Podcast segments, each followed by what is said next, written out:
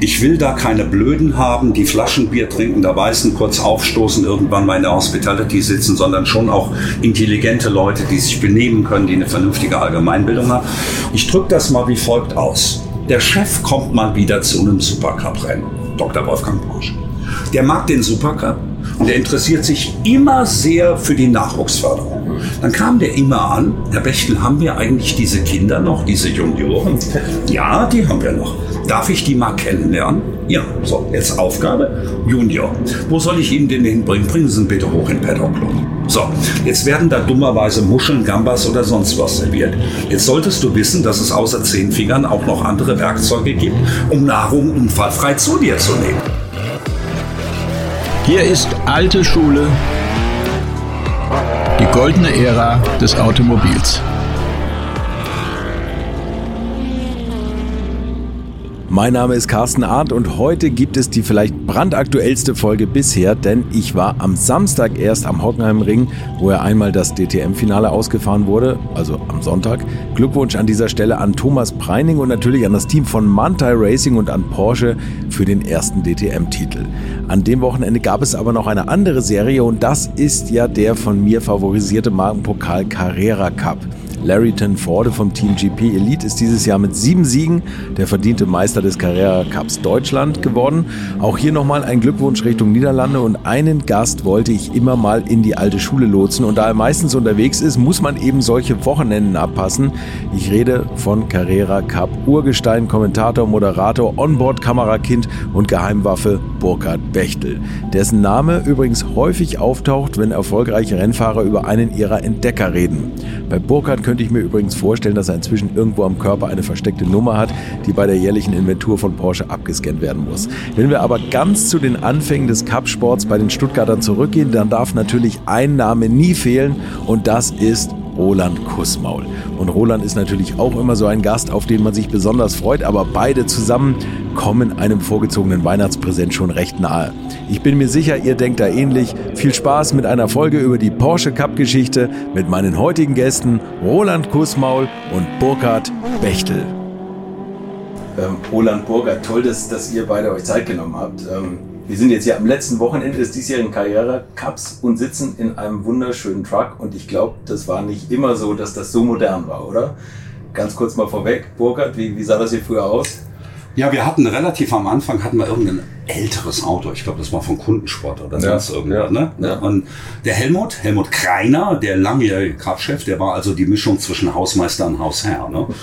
Und der, der, hat sich auch schon ein bisschen für das Auto geschämt. Und irgendwann hatte der Wiedeking sich warm gesagt. Und da sagte Helmut, dem leihe ich ein neues Auto raus.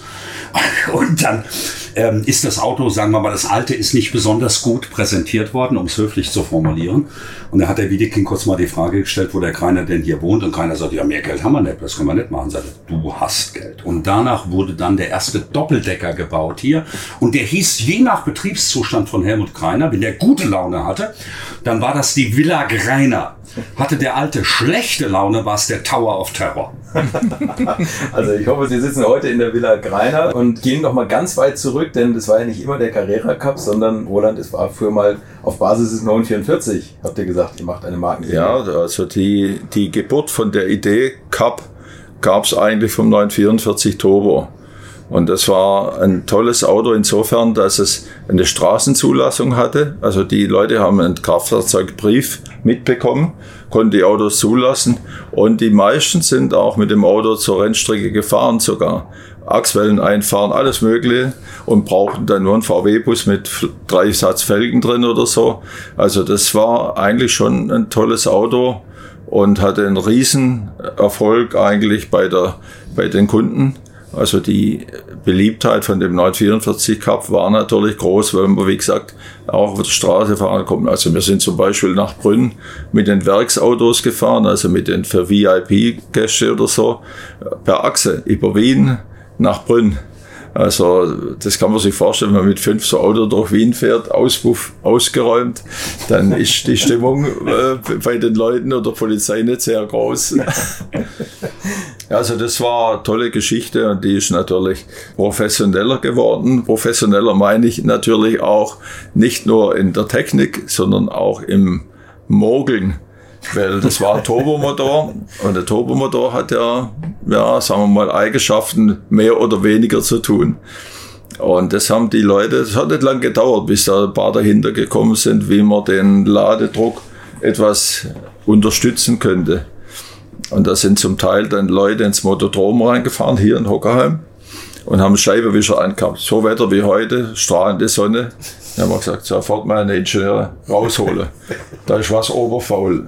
Das Taktventil, das war das Ventil, wo diesen Ladedruck gesteuert hat. Das konnte man ja manipulieren, indem man es auf Masse gelegt hat. Dann ging der Ladedruck hoch und dann haben die Jungs da das mit tollen Ideen wie Nadel im Kabel drin stecken und in der letzten Runde Fenster auf und ausgeschmissen. Aber die Ingenieure, wo wir dabei hatten, hatten dann alle Lupen in der Hosentasche und die haben dann die Kabel angeguckt und nach Einstichstellen. Also, ich meine, das beim Motorsport gehört Tuning an der Grenze dazu, aber da haben wir unheimlich Probleme gehabt, das im Griff zu halten, dass da nicht, naja, zu viel gemacht wurde. Na, man muss ja auch nur gucken, was da für Namen unterwegs waren. Also Joachim Winkelhock, Wolfgang Land, der, Asch, der Roland Asch. Als der lachende fast alles Gewinner. Also der, der, der Roland hat, vier Jahren hat er drei gewonnen, mhm. also dreimal Meister geworden. Ja. ja. Und der, der Ingenieur, der Mechaniker, wo von Max Moritz bei ihm war, der hat gesagt, das ist eine Katastrophe mit dem Roland. Nach jedem Rennen muss es Getriebe neu machen, weil der Roland zieht halt die Gänge ohne Kupplung durch, damit der Ladedruck nicht abfällt. Also Roland halt mit lachendem Gesicht die Gänge einfach durchgezogen. Also das war, war eigentlich eine, eine tolle Zeit mit den Autos damals.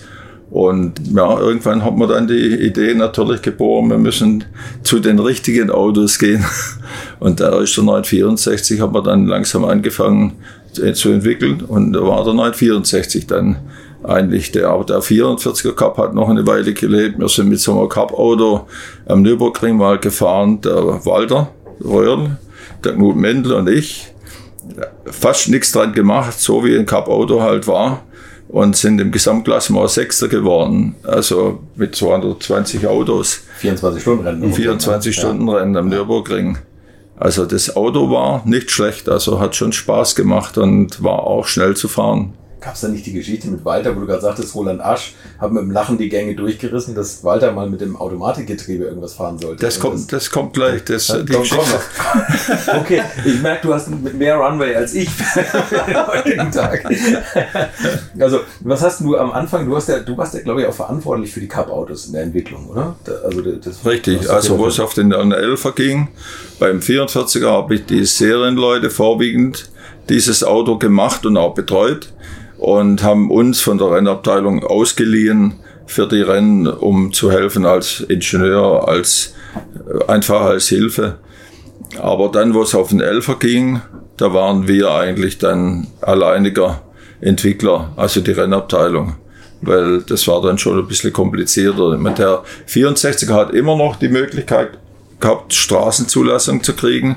Bloß die Kunden mussten das kaufen praktisch. Wenn die einen Brief wollten, mussten sie den kaufen. Und da gab es ein bisschen Sonderausstattung dazu, weil man muss ja dem Gesetz in manchen Punkten Genüge tun. Aber das hat dann langsam verschwunden. Nach dem 964 haben wir das nicht mehr weiter gepflegt auf der Straße fahren. Wobei das toll ist für die Kunden, äh, wenn du auf der Straße fahren kannst, da kannst Motorwechsel, alles mögliche machen, musst nicht beim Rennen Probefahrt machen und gucken, ob alles dicht ist, sondern fährst halt abends raus auf der Autobahn rum und guckst, dass es alles tut. Und dann bist du eigentlich fix und fertig für Rennen fahren was man durchaus damals auch mit dem 917 noch gemacht hat, kurz mal eine Runde auf der Straße drehen. Übrigens, einer meiner ersten Gäste, das fällt mir jetzt gerade ein, in diesem meinem Podcast war Herbert Linge. Und der hat ja beim 944 Cup, war der ja damals auch äh, federführend eigentlich, ne? der, ja. der das mitentwickelt hat. Okay, Reden wir mal weiter. Wann bist denn du eigentlich dazu gekommen, Burkhard? Du bist ja auch so ein Urgestein jetzt hier. Also 944 habe ich ja überhaupt nicht gemacht. Ich kannte einen aus der Nachbarschaft im Siegerland, der hieß Wolfgang Land. Der machte 944. du, das war so ein Sparingspartner meiner frühen Zeit, äh, Slalom und Bergrennen, also meiner aktiven Zeit. Ich bin aber zum Elber dazu gekommen, aber als Streckensprecher übrigens auch erst 1992. 90 und 91 haben Kalli und Rainer gemacht. Äh, als Streckensprecher. Ich habe aber vom allerersten Rennen an die Fernsehzusammenfassung vertont. Es gab immer so 15 Minuten Sendungen bei Geko TV, damals Friedhelm Gerd Harbing, Gott habe ihn längst selig. Und da war ich der Nachvertoner äh, für die beiden ersten Jahre. Also in Summe bin ich eigentlich seit dem ersten Rennen, 1. April 1990, Zolder Belgien, bin ich dabei bis heute. Und ich bin jetzt irgendwie bei knapp vor 400 Rennen. Also viel fehlt da nicht. Ich glaube, ich habe acht verpasst wegen Krankheit. Ja, aber geile Zeit. Geile Zeit und natürlich Zeit meines Lebens. Ein Wahnsinns-Markenpokal. Was hattet ihr am Anfang für Leute eigentlich vor Augen, wer da mitfahren sollte? War das direkt auf Profis gemünzt oder war das anfänglich eher so auf das war noch Profitum?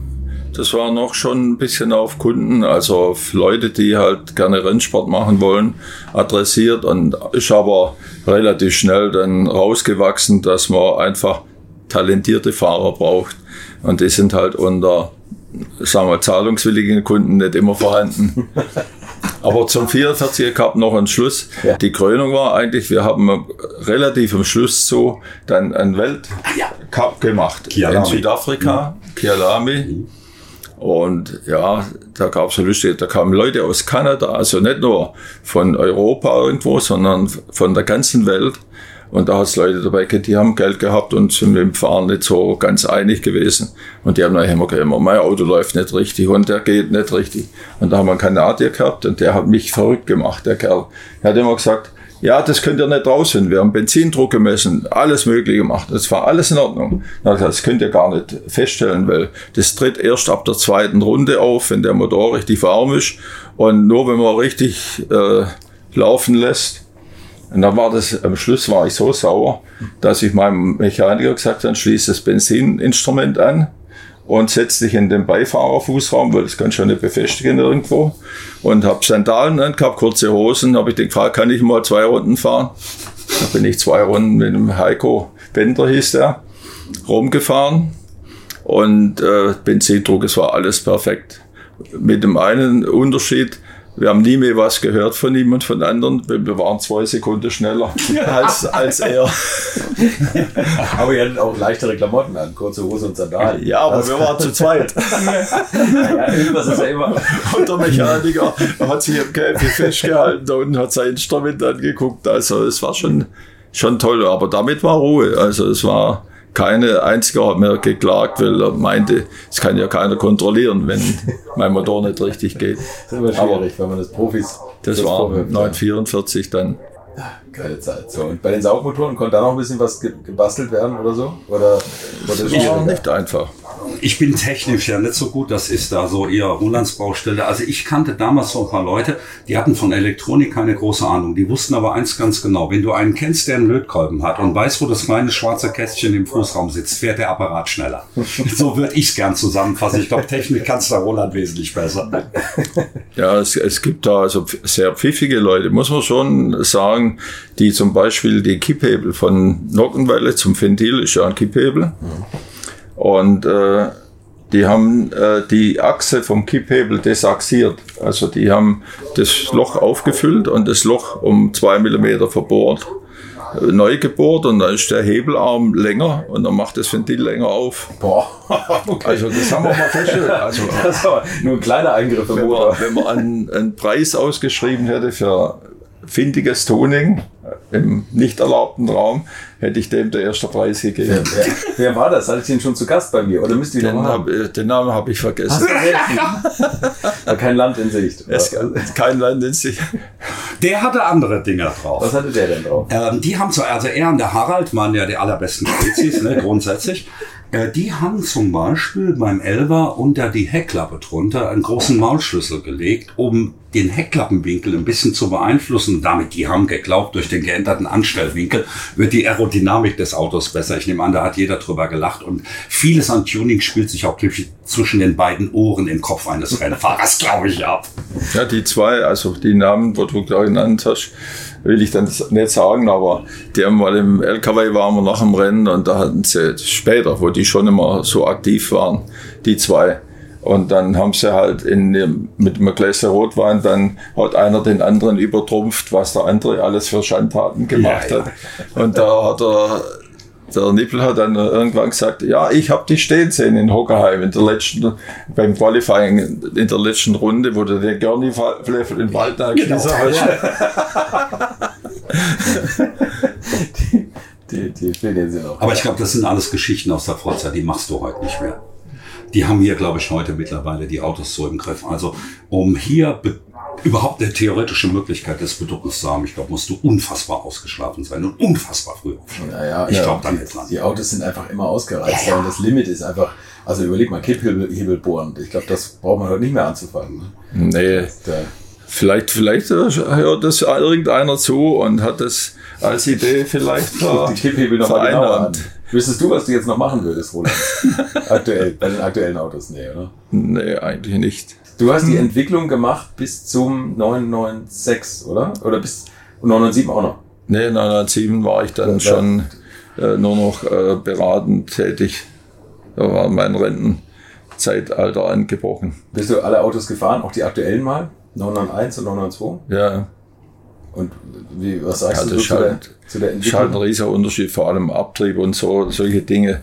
Also vorwiegend in schnellen Kurven und so ist das ein Riesenunterschied. Dann inzwischen hat sich ja der Motor in seiner Position verändert und so. Das, was wir eigentlich immer wollten. Der Wiedeking war ja da komplett allergisch schon fast. Weil ich wollte immer den Boxer beziehungsweise Cayman, also Boxer damals, äh, zum Cup-Auto machen, weil eigentlich technisch das bessere Auto wäre. Mittelmotor, alles längeren Radstand. Eigentlich war das mein Wunsch, dass wir da gehen. Hör mir auf mit dem Scheiß. Wenn wir uns irgendwo gesehen haben, gesagt, komm mir ja nicht wieder mit dem Scheißdreck. Das, er wollte das nicht. Er meinte so ein bisschen vom subjektiven Eindruck, das wäre so das nicht das Vorzeigeauto von Porsche oder so. Der Elfer ist halt das Aushängeschild schlechthin. Okay. Aber wir sind dann, Zolder haben wir, glaube ich, das erste Rennen angefangen. Ha? Ja, ja, 1. April 1990 Zolder Sieger Olaf Mantel. Ja. Olaf Mantel, Mensch, der Name ist ja. noch gar nicht gefallen. Erst, erst, erster Meister auf dem für ihn völlig ungeliebten Auto. Warum? Der, der hat sich mit dem Auto überhaupt nicht vertragen. Das sagt er auch heute immer noch.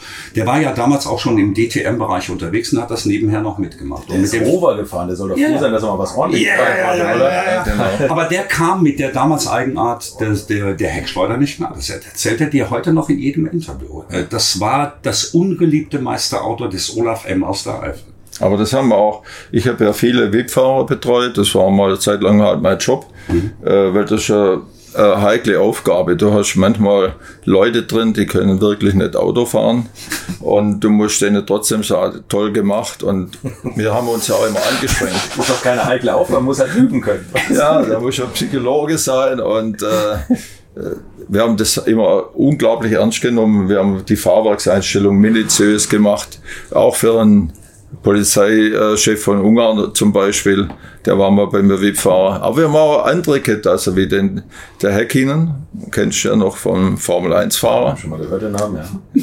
Der, den habe ich eingeladen, der sollte in Monte Carlo fahren. Und der Alsten war damals im Auto und der Walter Röhrl war mal im Auto. Und da habe ich dem Heckin angeboten, er soll nach Weissach kommen. Haben wir oft gemacht, dass sie ein paar Runden fahren oder mal einen Tag da rumgurken und äh, das Auto kennenlernen. Und der Heckin hat gesagt, ich habe keine Zeit. Dann kam der ins Löws. In der Tiefgarage haben wir damals ja die Boxen gehabt, also die Arbeitsboxen. Und äh, da kam der, der Mika. Und er hat gesagt, sitz mal wenigstens rein, dass wir den Gurt anpassen und so weiter. Hat er, hat er gesagt, ja, das liegt ganz gut, das ist in Ordnung so. Haben wir im Mund geprobt dazu. Und dann kam der Hammer Qualifying. Da sage ich zu Mika, was sollen wir dir auf der Tafel denn zeigen? Da sagt der Mika, die Zeit vom Zweiten. Ich glaube, ich bin hier vom Stuhl runtergefallen. Die Zeit vom Zweiten. Und der hat tatsächlich Pol gemacht. Mhm, ja. Aber das war die Kunst eigentlich. Wir haben viel Formel 1-Fahrer auch gehabt.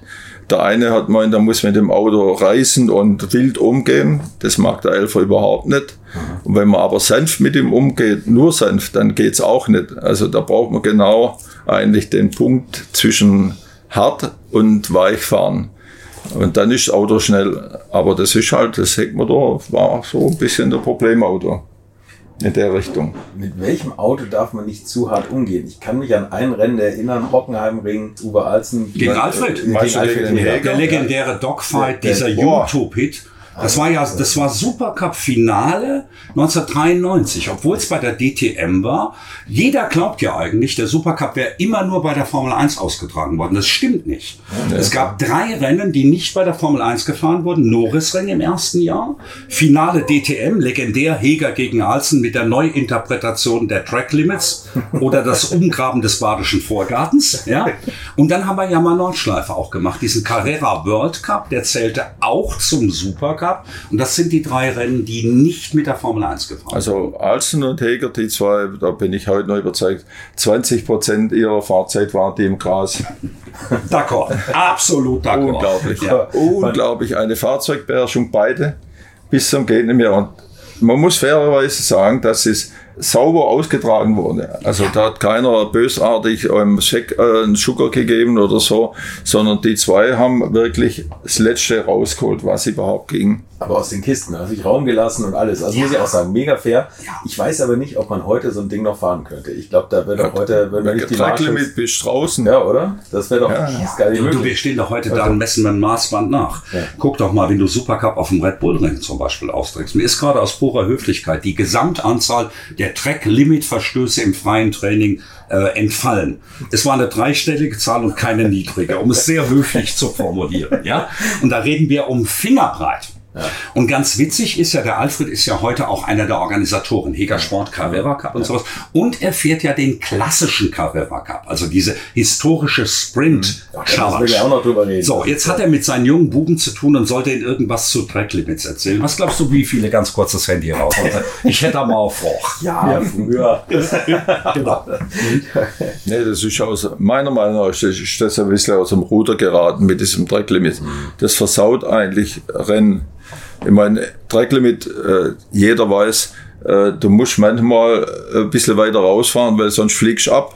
Also wenn du irgendwo ein Tick zu schnell bist, musst halt einfach die Straßenbreite auch ein bisschen überschreiten, um das Auto zu retten. Also das hat gar nichts mit Speed zu tun oder Performance, dass ich mir dort Vorteil verschaffe, sondern so ist perfekt ist keiner, dass er sagt, ich fahre immer zwei Millimeter an der Linie entlang. Aber äh, ich finde es übertrieben, sagen wir mal so. Und die Zuschauer freuen sich ja auch über so ein bisschen. Meine Hockerheim, da brauchen wir nicht drüber reden. An der Start- und Zielkurve, die rechts nach Start und Ziel, mhm. das war früher mal eine fast Sauerei die sind fast bis zur Leitplanke gefahren, um den Schwung mitzunehmen, zur Ameisen-Kurve rüber. Das ist natürlich, so darf es nicht sein. Aber, aber ein bisschen manchmal muss man das schon machen eigentlich. Ne?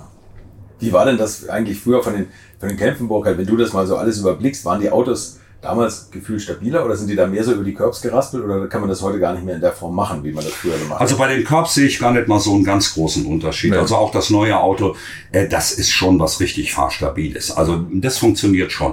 Sagen wir mal so von den möglichen Beschädigungen, da war natürlich das alte luftgekühlte Auto, das war weniger anfällig. Relativ krass war es ja bei uns bei 996, 997 mit den sehr weit vorne liegenden Kühlern. Ja, da hast du ja einen kleinen Stoß drauf, vor allen Dingen auch von der Abschleppöse. Das Deshalb gibt es ja heute keine Abschleppösen mehr, sondern Abschleppbänder. Ja. Hier hast du jemanden reingehauen, Kühler kaputt. Ja. Äh, hast du fertig. Ne? Hast du beim neuen Cup-Auto so gut wie auch gar nicht mehr. Das neue Cup-Auto, du siehst selten mal einen Wasserschaden. Ja. Hier bei uns. 996, 997 war krass. Und das war eben bei den luftgekühlten nicht. Da konntest du halt reinhalten bis übermorgen. Ja, Haben die ja auch. Ja. ja. Und du hast natürlich gar keine, in der Form gar nicht so viele Aero-Teile gehabt, ne, die wir abfliegen konnten oder, oder was, sondern du bist einfach vielleicht ein Set gefahren. Ja, wenn, wenn du heute die Autos siehst, ich würde, wenn ich selber noch fahren würde, würde ich gucken, dass jetzt hier schon mal diese kleinen Flicks wegfahren.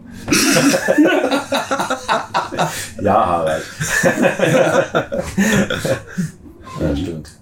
Vielleicht müssen wir einmal ganz kurz sagen, es sind ja schon verschiedene Worte gefallen. Supercup, Sports Cup, Carrera Cup, ja. das klassische. Vielleicht kannst du, Burkhard, das mal so ein bisschen abgrenzen für unsere Zuhörer. Was sind denn die Unterschiede eigentlich? Also was gibt's da alles? Also das kann ich lieben gerne machen. Aber mal anfangen mit der Überschrift. Für mich sind die Porsche Markenpokale das Speerwaffen des Motorsports.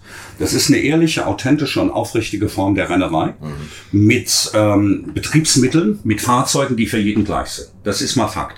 Äh, du erkaufst dir hier heute keinen Vorteil.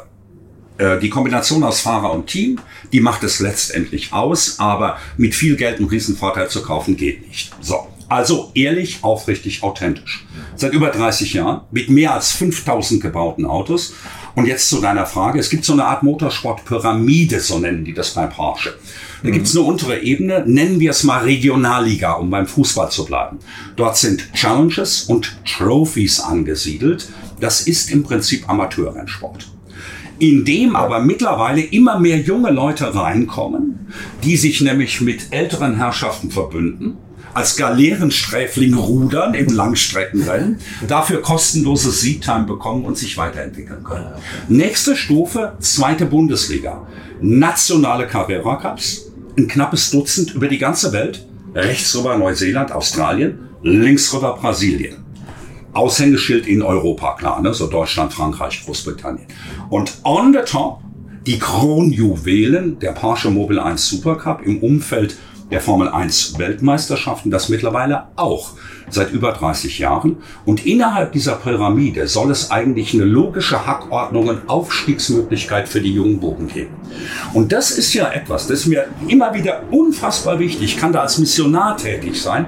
Es gibt kein Unternehmen, das das so aufrichtig und ehrlich macht wie Porsche. Seit einem Vierteljahrhundert. Ja. Der Roland hat dem Dirk Müller und dem Marc Passet das Laufen damals beigebracht.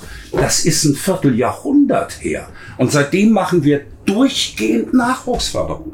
Im Hintergrund fährt wahrscheinlich gerade ein ehemaliger Porsche Junior in der DTM zum Meistertitel gleich. Ja, richtig, genau. Ja. Wenn ich bei, noch so ein Beispiel. Wir machen ja so viel Junioren.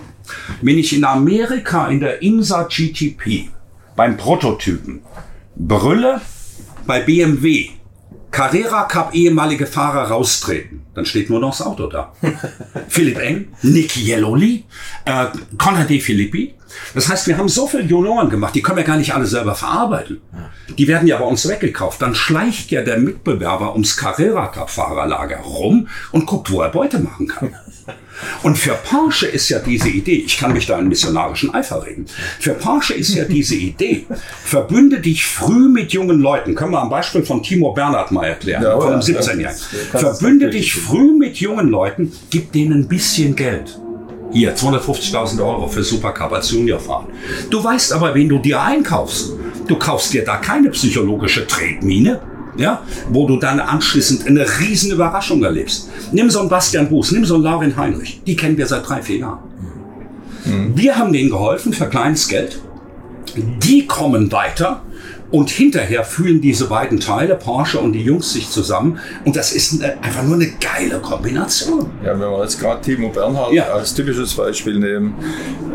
Wir haben ja davon gelebt, von Leuten wie er, die uns Informationen gegeben haben aus anderen Rennserien, haben gesagt, da ist einer, also der fährt auf einem zweitklassigen Auto, aber der fährt sensationell. Und ja. daraus haben wir ja diese Junior-Sichtung gemacht, so hieß dieses Wort.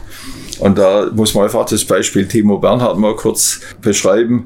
Wir waren in Misano und haben da fünf Fahrer gehabt. Und äh, der Kreiner und solche Leute haben mir ein bisschen psychologische Fragen gestellt über Politik und so. Man wollte ja nicht, dass da einer sitzt, der sagt, was, Amerika ist über dem Wasser drüben. Also wir wollten schon, dass sie auch bei der Presse zum Beispiel äh, sich benehmen können.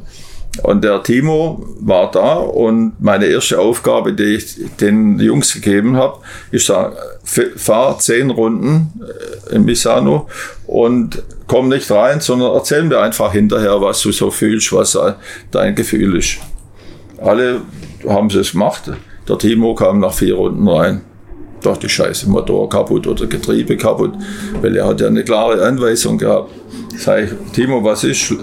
Sagt er, man kann mit dem Auto nicht fahren. Sei, was, was, du kannst mit dem Auto, geht's Getriebe nicht oder so. Und dann sagt er, nee, ich fahre über die Kerbs drüber, ich komme da überhaupt nicht zurecht, ich fahre mit dem Auto katastrophal. Sag, sag mal, bist du, hast du getrunken oder was? wie kommst du denn auf die Idee? Du bist doch auf der Straße schon rumgefahren mit Autos und so. Sagt er, nee, ich habe da noch gar keinen Führerschein. Dann ich gesagt, aber Rennen bist du schon gefahren. Dann sagt er, ja, beim Formelauto und da saß ich in der Mitte und jetzt stimmt alles gar nicht. Und dann waren wir am ersten Abend, haben wir so ein Resümee, machen wir meistens, dann der Greiner dabei und so. Und dann war der erste Eindruck von heute. Na, der Kreiner gesagt, der, glaubt der Rackinger war damals dabei oder so, der hat aber schon Cup-Auto gefahren gehabt vorher. Auf jeden Fall sagt der Kreiner, der und der und der kommen in Frage. Und ich habe gesagt, und äh, mein Favorit ist der Timo. Und hat der Kreiner gesagt, ob ich Panne wäre oder schon was getrunken hätte, sei der mieseste von alle. Weil der hat rundezeitmäßig eigentlich eine Katastrophe zusammengefahren. Aber für mich war klar nach dem einen Tag, der Timo ist einer, der kann dir präzise äh, erzählen, was das Auto macht. Nicht, was er will, hätte er Stabi oder so, sondern er kann dir präzise sagen, das Auto macht in der Kurve, geht er hinten weg und dann, also er konnte einfach mir unglaublich viel helfen, dass ich wusste, was braucht er am Auto geändert.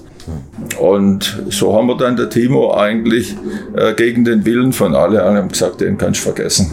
Und der Timo war nachher einer unserer besten Nachwuchsfahrer, ohne Zweifel. Und der, überleg mal, was der alles gewonnen hat. Le Mans, Daytona, überall eine Riesenkarriere und heute steht er hier als Teamchef von seinem Team 75 Bernhard ja. mit Lauren Heinrich, dem nächsten Porsche ja. Junioren. Bayern gewinnen, weiterer Junior. Ja, ja stimmt. Bei genau. Montai in der DTM vier Junioren.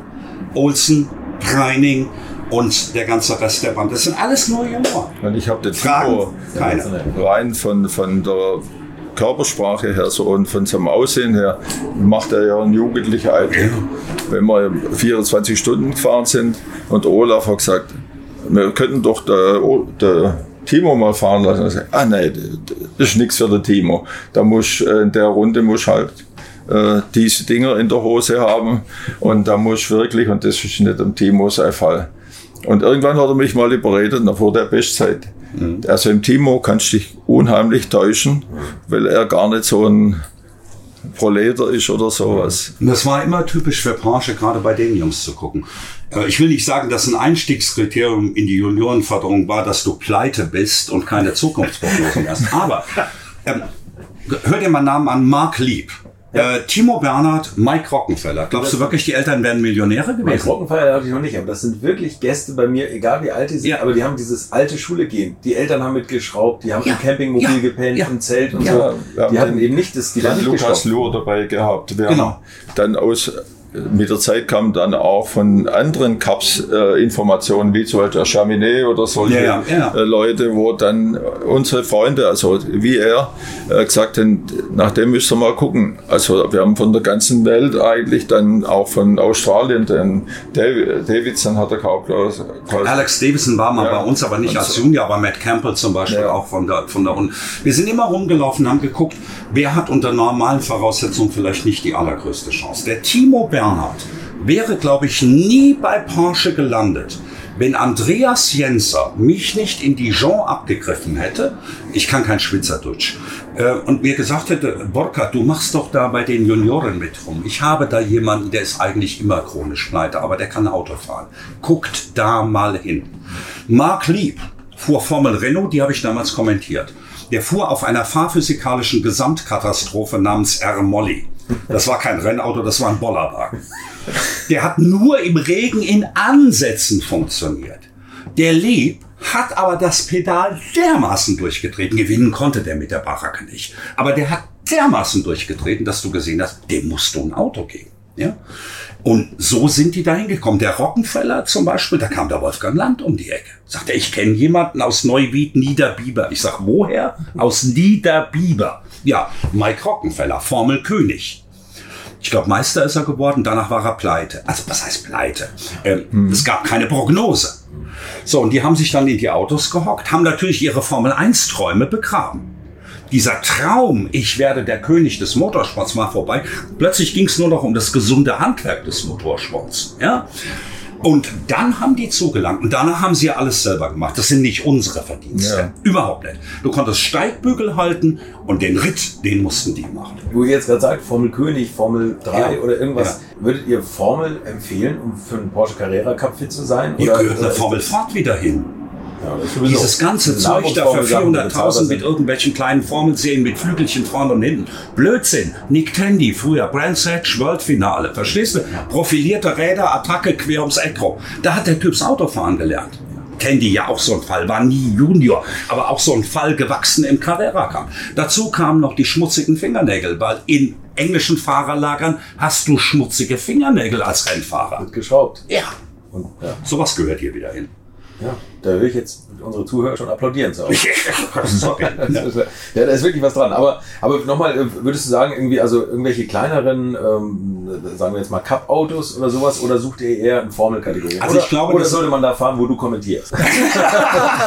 also ich, ich, ich, glaube, dass es wirklich schwierig ist, aus kleineren Tourenwagen-Kapseln direkt da reinzukommen. Das ist schon anders. Ich ja, glaube, derjenige, der aus, ne? der aus dem Formelsport kommt, hat es vielleicht doch einen Ticken leichter bei der ganzen Sache. Man darf auch nicht vergessen, Cup-Geschäft ist schon ein sehr spezielles Geschäft. Du kannst überprüfen hier, ob ein Fahrer schnell ist. Ob der in Zukunft auf jedem Rennauto schnell ist, stelle ich auch mal dahin, weil Cup ist sehr typisches Fahren. Aber mit den immer moderner werdenden Autos, die immer dichter am GT3 dran sind, ist natürlich der Umstieg viel leichter. Bitte guck dir Leute an. Ich hatte es vorhin ja schon gesagt. Guck dir an Preining, guck dir Olsen an, guck dir ähm, ein Jaminet an den Matt Campbell, Lauren Heinrich, äh, Lauren ja, Heinrich ja. ein Ian John Gewön, ein Bastian Boos und, und, und. Ja. ja. Äh, die ganzen Porsche Junioren der letzten 15 Jahre, wenn ich es richtig im Kopf habe, die also Junior wurden im Supercup, davon kommen 10 aus Deutschland. Also aus dem deutschen Cup, nicht mit der deutschen Nationalität. Ja. Okay. Also das geht schon. Ja, und dann die, der Elfer Cup ist ja in Deutschland dann dermaßen hochgeblüht, also gerade speziell der Cup, nicht Supercup, sondern Cup. Äh, wir haben da auf viele Flugplatzrennen gab es damals, also da war Diepholz äh, und da oben rum, da haben wir Qualifikationsrennen gehabt am Samstag. Mhm. Also da sind die, äh, was weiß ich, 16 Stück im Qualifikationsrennen gefahren und nur die besten vier kamen ins Hauptrennen.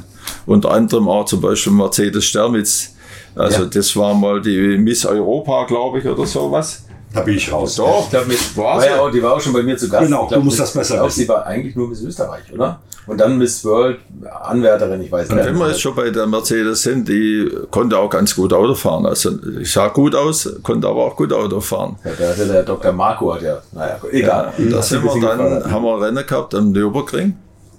Und das Rennen war nur vier Runden, aber bei 25 Kilometer sind es auch 100 Kilometer.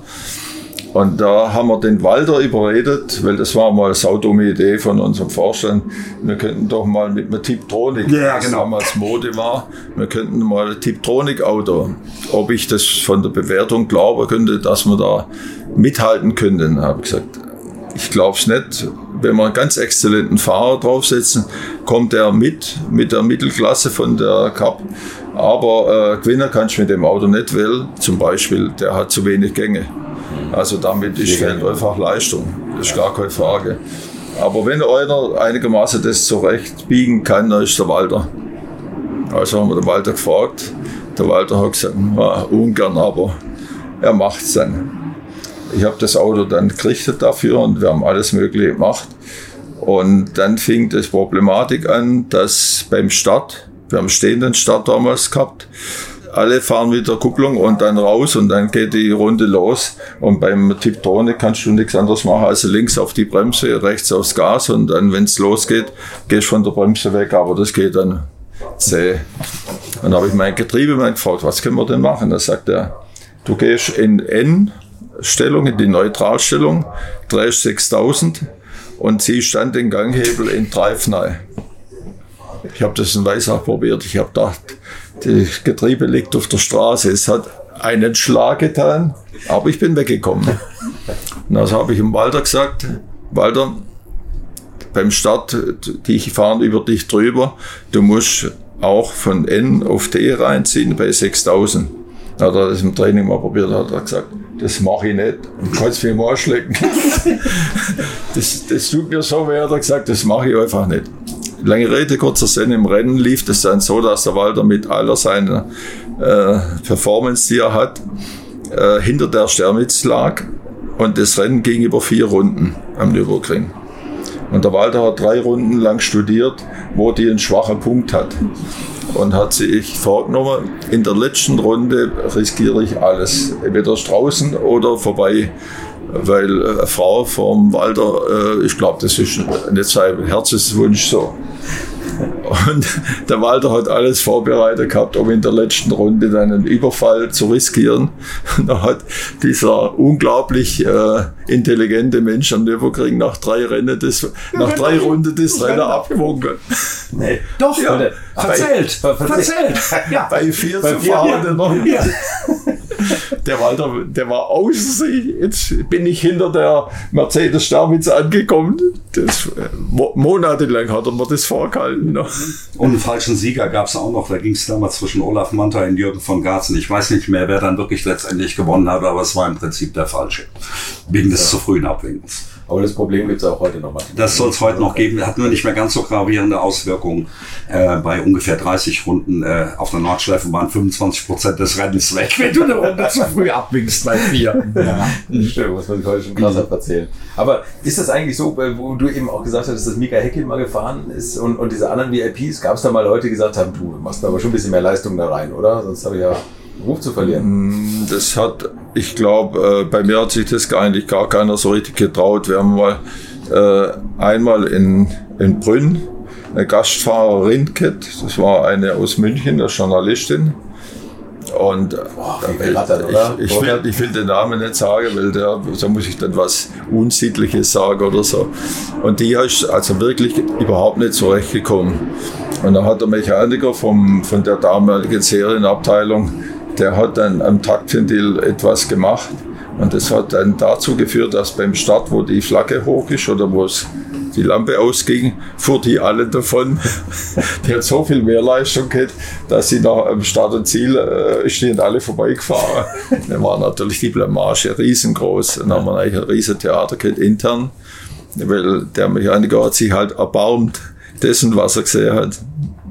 Ich meine, den Namen will ich wirklich nicht sagen, aber das geht ja auch kein was an. Nee, sonst hat sich da nie jemand getraut, weil wir haben ja der Oschmann und was der Teufel, die ja. Leute gehabt, wo jetzt nicht geborene Rennfahrer sind, aber denen haben wir Spaß vermittelt und äh, aber Mehrleistung oder Hilfe in der Richtung gab es nie. Die haben auch nicht mehr Reifen gekriegt wie die anderen.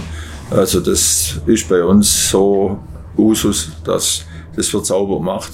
Nur im Supercup haben wir in all den Jahren ungefähr 300 Gaststarter durchgeschleust, also VIP-Starter auf den Autos der Porsche AG. Ne? Ganz viele Formel-1-Fahrer. Ich weiß noch, wie Ralf Schumacher mal unter seiner Herrschaft fuhr. Ich glaube, der hat lange Zeit Sie zu ihm gesagt und Herr Grußmaul, wenn ich mich richtig erinnern kann, voller Respekt. Minister, oder? Nee, nee, da waren ganz, ganz viele, die das da gemacht haben. Heute ist es ein bisschen schwierig, weil ähm, das ist so ein Spezialistentum, dieses Markenpokalfahren. Da kommst du jetzt selbst als Großer von oben, als Guter dahin das ist ein bisschen wie nackt auspeitschen am Fahrerlagertor. Was? Also du kannst dir Mühe geben ohne Ende, aber diese, diese Larry Ten Fordes, die haben das ja in ihren Genen drin. Das holst du nicht. Frag mal Timo Glock zu dem Thema in diesem Jahr jetzt mit Budapest und Monza, wobei der die Nummer gut gemacht hat. Das ist ja auch so eine ehrliche, aufrichtige Haut. Der hat halt mal locht, um unter die Top Ten zu fahren. Weißt du, der hat sich nicht die Nägel gefeilt und Shampoos gesoffen in der Hospi, sondern der hat geschafft, gemacht und getan und gesagt, ich will in die Top Ten. Den Ralf habe ich ja in Budapest äh, als Fahrer gehabt, das erste Mal. Und äh, da hat er am ersten Freitag, Trainingstag, schon im Zelt dann gesagt, ich lade euch heute Abend zum Essen alle ein. Habe ich gesagt, jetzt merkst du mal eins, bei Porsche ladest du nur ein, wenn du dich verdient gemacht hast. Und deine äh, Leistung von heute war so erbärmlich, dass du gar keinen einladen kannst. Ich werde das verhindern. Hat er Bescheid bis für alle Zeiten. Ich glaube, wir haben das nicht allzu schlecht gemacht in diesen mittlerweile ja deutlich über 60 Saisons, wenn du Carrera und Supercup einfach mal addierst, seit es sie gibt, was die Unterstützung, Ausbildung und Förderung von jungen Leuten angeht. Nicht nur die Porsche Junioren, sondern generell. Du gibst hier Leuten eine Bühne für einen vergleichsweise ordentlichen Betrag der nicht wahnsinnig hoch ist, unterstützt die bestmöglich im Umfeld, ja. wie der Roland das früher gemacht hat, wie es heute ein Wolf Hensner als Fahrtrainer macht, andere Kollegen in anderen Umfeldbereichen und gibst denen einfach die Möglichkeit, sich ähm, zu entwickeln. Und ich glaube, das ist heuer die Aufgabe der Porsche Markenpokale. Und dann darfst du für meine Begriffe auch nicht vergessen, dass das ja auch für Porsche schon ein wirtschaftlicher Belang ist. Hey, wir haben 5000 Autos gebaut bis heute. Und so ein Auto stirbt ja nie. Verstehst ja. du, da wird mal eine Karosse hingerichtet. Ja. Dann schleppst du die nach Weisach, kriegst ja Dosenpfand, wenn du die abgibst, holst dir, wirklich so, holst dir eine neue, klopfst die Fahrgestellnummer wieder rein und der Kübel lebt ja. Ja, der große, die, die große, äh, der große Reiz an der Geschichte war eigentlich, dass in den ersten Jahren äh, haben wir ja nur Leut, Autos gebaut und äh, haben nur Leute gekriegt, wo im Cup fahren. Also andere Leute, so bei VTS, konnten das gar nicht kaufen. Und äh, da haben wir eigentlich äh, äh, Ding erreicht, dass die Teams haben nach einem Jahr ihr Auto verkauft zum selben Preis, wie sie gezahlt haben vor einem Jahr, obwohl er fünf Unfälle dazwischen hatte. Aber weil sonst kam kein Mensch an so ein Auto dran. Und da haben die Leute den Neupreis bezahlt dafür. Und das war für die Teams natürlich eine tolle Basis. Du kaufst ein Auto für, ich weiß nicht, 150.000, was so ein Auto damals gekostet hat. Nach einem Jahr verkaufst du den für 150 und kaufst du wieder einen neuen. Du kriegst ja einen. Aber der kriegt ja keinen. Da muss er zwangsläufig das Auto kaufen, das halt schon ein paar Kilometer und ein paar äh, Unfälle hinter sich hat. Um da irgendwie reinzukommen zu den VIP-Fahrern. Gibt es da irgendwelche, an die ihr euch da besonders gerne zurückerinnert oder die die größten Pleiten waren für euch oder so? Oder? Na, es war eigentlich relativ schnell klar, ob einer damit umgehen kann, also ob er Talent hat, ob er das kann, ob das jetzt Formel-1-Fahrer ist oder wer auch immer. Und das hat natürlich uns gut getan, wenn man so wie ein Hackin hatte oder solche Leute. Ja. Gerade bei dem Monte Carlo-Rennen zum Beispiel ist ja der Alzen und der Walter, die fuhren in dem Rennen mit. Und der, der Uwe fuhr dem Hackin immerhin auf den Arsch drauf. Und da habe ich, hab ich gedacht, oh, da muss ich nach dem Rennen aufpassen, dass das nicht Schlägerei ausartet oder so. Da bin ich da gleich hin zum Hacking gesagt, kein Theater, weil der ist, hat gesagt, oh, das war klasse. Da habe ich immer richtig Speed gekriegt. da gibt es ja von dem Mika Häkkinen gibt's eine legendäre Filmsequenz, die ist heute noch in jedem Supercup-Film drin, wenn du Historie machst. Da beschreibt er die Faszination fahren Cup-Auto in Monaco. So sinngemäß, ich versuch's nochmal hinzulegen. Oh, it's so nice, you know, this is such a lovely car. You can crash the barrier, it makes only boom, boom, boom and you're always fast. das war, glaube ich, so nach der Nummer damals äh, mit Oberalzen. Und bei den WIP-Fahrern, vor allen Dingen am Anfang hatten wir ja unfassbar viele Zweiradakteure. Das war dem Just Capito geschuldet. Der Kevin Schwanz. So ja, ja, Kevin, Kevin Schwanz. Und, der Australier. Ja, also da, da ist ja fast jeder bei uns gefahren. Auch Dirk Raudis, ähm, Ralf Waldmann ist ganz viele WIP-Starts bei uns gefahren. Der Jost, als äh, ein Sprössling einer Zweiradfamilie, also Karl Friedrich Capito, ja, der Herr Marista Kars, als ja, der ewig Zweirad ja, gefahren. Der hatte die allerbesten Kontakte, der hat die komplette Weltmeisterschaft da. Äh, er selber war ja auch Werksfahrer. Ja, ja, sicher. Hat er die angeschleppt, die kriegten dann auch immer Dienstwagen, hier so irgendwas, ja. haben die dann während äh, ihrer Nutzungsdauer, haben die die Apparate hingerichtet, weil sie auf der Autobahn Windschattenduelle geübt haben und was weiß ich alles da. Aber da waren ganz viele, ganz viele Rallye-Weltmeister haben wir gehabt, ja. ganz, ganz viele, viel aus dem Formel 1 Umfeld und hier, weißt du, so VIP, äh, Show und äh, mhm. Größen aus anderen Sportbereichen. Ein legendärer Hathaway, What is Love. Ja, ja, hat ja auch x-mal ja, ja, ja, ja. Hat das Kiesbett hier in Hockner umgegraben nach allen Regeln der Kunst, der Kollege. Ja, ja. Ich habe auch den Chris Rier mal drauf gehabt, den Engländer. Ja. Okay. Und der hat uns in Monaco, ausgerechnet in Monaco, das ist eigentlich für einen, äh, schlechten Wegfahrer äh, der Horror, weil Monaco muss ja. an der Mauer entlang und überall. Und der hat jetzt im Training schon zwei Getriebe kaputt gemacht, weil er die Kupplung vergessen hat oder sonst was. Und dann meine Mechaniker fürs Rennen so ein Schild in der Nähe gemacht mit dem Schaltbild drauf, wo die Gänge liegen. Timo Bernhard erzählt das, glaube ich, in meinem Podcast, dass er mit größtem Respekt natürlich, also der redet natürlich immer, die reden alle mit größtem Respekt von dir, oder? Aber dass ihr auch nicht nur nach fahrerischem Talent guckt, sondern dass es auch so eine Art Prüfung gibt, oder, Burkhard? Also, dass man schon so ein bisschen Ahnung haben muss, für wen man da jetzt gerade antritt. Die gibt's seit, dem aller, seit der allerersten Sichtung. Also die erste Sichtung war ja Winter 97, 98 rund um Dirk Müller, ja. das UPS Porsche Hyundai Team, die braun-goldenen Autos. Und der Helmut hatte damals schon einen Weitblick. Ähm, ich war bei der ersten Sichtung ja auch schon mit dabei. Ne? Genau, wie Roland, du glaube ich auch, ne? wenn ich es mhm. richtig im Kopf habe. Mhm. Ähm, der sagte mir, Burkhard, kannst du mal ein bisschen was vorbereiten, so aus dem Umfeld? Ich will da keine Blöden haben, die Flaschenbier trinken, da weißen, kurz aufstoßen, irgendwann mal in der Hospitality sitzen, sondern schon auch intelligente Leute, die sich benehmen können, die eine vernünftige Allgemeinbildung haben. Und dann haben wir wirklich kleine Fragebogen entwickelt. Ich sage dir mal so Standarddinge, die heute noch abgefragt werden. Sag mir mal was über die Porsche AG. Wie viele Autos verkaufen die? Wie viele Menschen arbeiten weltweit? Wer ist eigentlich Dr. Wolfgang Porsche? Was sagt dir der Name Thomas Laudenbach? Äh, nenn mir mal drei ehemalige Porsche Junioren. Sprich, was wolltest du damit abfragen? Interessiert ja. sich dieser Mensch wirklich für seinen Job? Oder ist der nur, wie Albin Springer mal sagt, ein Spacer zwischen Lenkrad und Rückenlehne, damit das Auto schnell vorwärts fährt? Ja? So, ähm, das haben wir dann damals gemacht, auch medial zum Beispiel oder ähm, Fremdsprachenkenntnisse haben wir abgefragt. Wir hatten auch von Anfang an Mediziner mit dabei. Ja. ja. Ganz am Anfang war es Professor Dungel, auch hier, Gott hab ihn selig. Ja. Äh, da haben wir sogar auch den ersten Teil der Sichtung immer gemacht. Ähm, das war uns immer ganz, ganz wichtig. Und sagen wir mal, ein Unternehmen hat natürlich auch eine Verantwortung. Wenn du dich mit einem Rennfahrer verbündest und schickst ihn als Beispiel in Langstreckenrennen und der ist gesundheitlich auf, nicht auf der Höhe. Das ist ja nicht wirklich verantwortungsvoll. Also solltest du diesen Menschen kennen. Ja. Und ich sage heute noch meinen Talentpunktfahrern immer, Warum will ich von euch eine gesunde Meilenbildung rund um Porsche haben? Ich drücke das mal wie folgt aus. Der Chef kommt mal wieder zu einem Supercup-Rennen, Dr. Wolfgang Porsche. Der mag den Supercup und der interessiert sich immer sehr für die Nachwuchsförderung. Dann kam der immer an, Erst war er bei Walter Lechner zum Kaffee trinken, bei Best Buddies. Dann kam er an, Herr Bechtel, haben wir eigentlich diese Kinder noch, diese Junioren? Ja, die haben wir noch. Darf ich die mal kennenlernen? Ja, so, jetzt Aufgabe. Junior. Wo soll ich Ihnen den hinbringen? Bringen Sie ihn bitte hoch in Paddock Club. So, jetzt werden da dummerweise Muscheln, Gambas oder sonst was serviert. Jetzt solltest du wissen, dass es außer Zehnfingern auch noch andere Werkzeuge gibt, um Nahrung unfallfrei zu dir zu nehmen.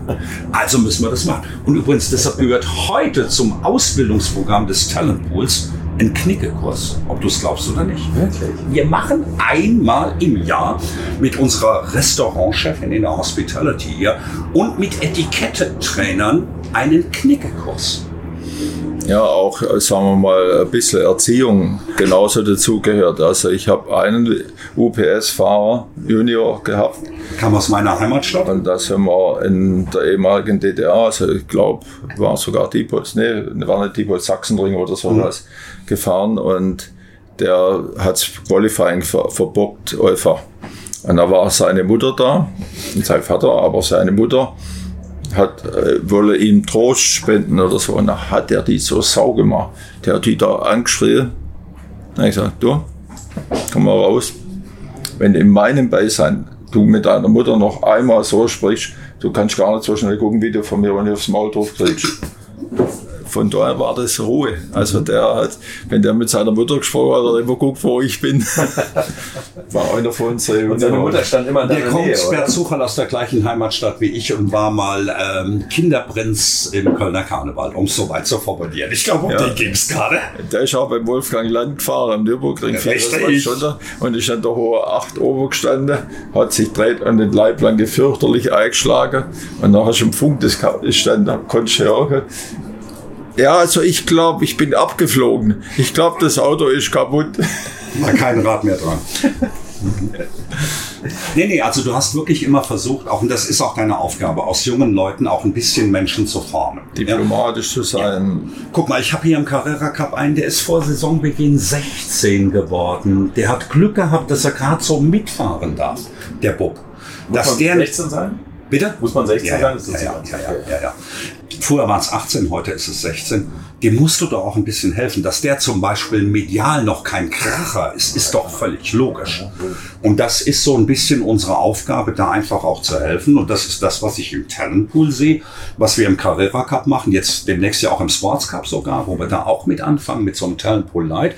Und das ist, heute unterscheidet sich ja die Nachwuchsförderung ganz deutlich im Vergleich zu früher bei Porsche. Früher hast du dich verbündet, da kamen Müller und Basseng, die kriegten erstmal einen Dienstwagen. Der Kreiner wollte denen einen Golf geben, da sagte, wie bist du blöd? Bei welcher Firma arbeiten wir denn? Die fahren Porsche. So, jetzt kommt ein 18-Jähriger mit einem Boxster um die Ecke. So. Und diese Rolle als Mini-Werksfahrer hast du heute nicht mehr. Wir unterstützen heute acht Leute so gut wie es geht, aber die müssen ihr Ding grundsätzlich selber machen. Und das ist die erste Stufe Talentpool. Und wenn du die erfolgreich bewältigst und bekommst dann eine dieser begehrten zwölf Eintrittskarten weltweit, um am Shootout für den Supercup teilzunehmen, dann hast du einen Riesensprung schon gemacht, weil jetzt darfst du dich vor einem internationalen Sichtungsgremium beweisen. Du musst dummerweise besser sein als elf andere. Dann kriegst du aber den Job. Dazu kriegst du ein Budget von ungefähr einer Viertelmillion. Wenn du Supercar fährst. Okay. Das ist dann die halbe Saison in etwa von den Kosten. Bist du Porsche Junior, brauchst du dir um das Restgeld keine großen Gedanken machen, weil sponsormäßig läuft das dann hervorragend. Und dann hast du eigentlich den Nagel im Brett. Frag die Leute wie Buß im letzten Jahr, wie Heinrich, wie Güven. Die sind ja alle diesen Weg gegangen. Alle. Ja. Ja, und von der lustigen Sorte gibt es ja doch, ich habe mal in Imola, Supercup, eine Fahrerin gehabt, die VIP-Fahrerin, die hieß Amati. Giovanna Amati. Ja, das war ein Dicky, seine äh, Lebensgefährtin oder Freundin Lauda. Und das fing schon damit an, der Lauda kam zu mir im Bus rein und Niki, sagt... Niki Lauda. Ja, also Niki. Okay. Der hat sich um die Fahrwerksabstimmung der Dame damals Sagt er, äh, wer ist denn der Ingenieur von dem Auto? Und er hat gesagt, ich. Dann hat er gesagt, oh je, da tue ich mir leid.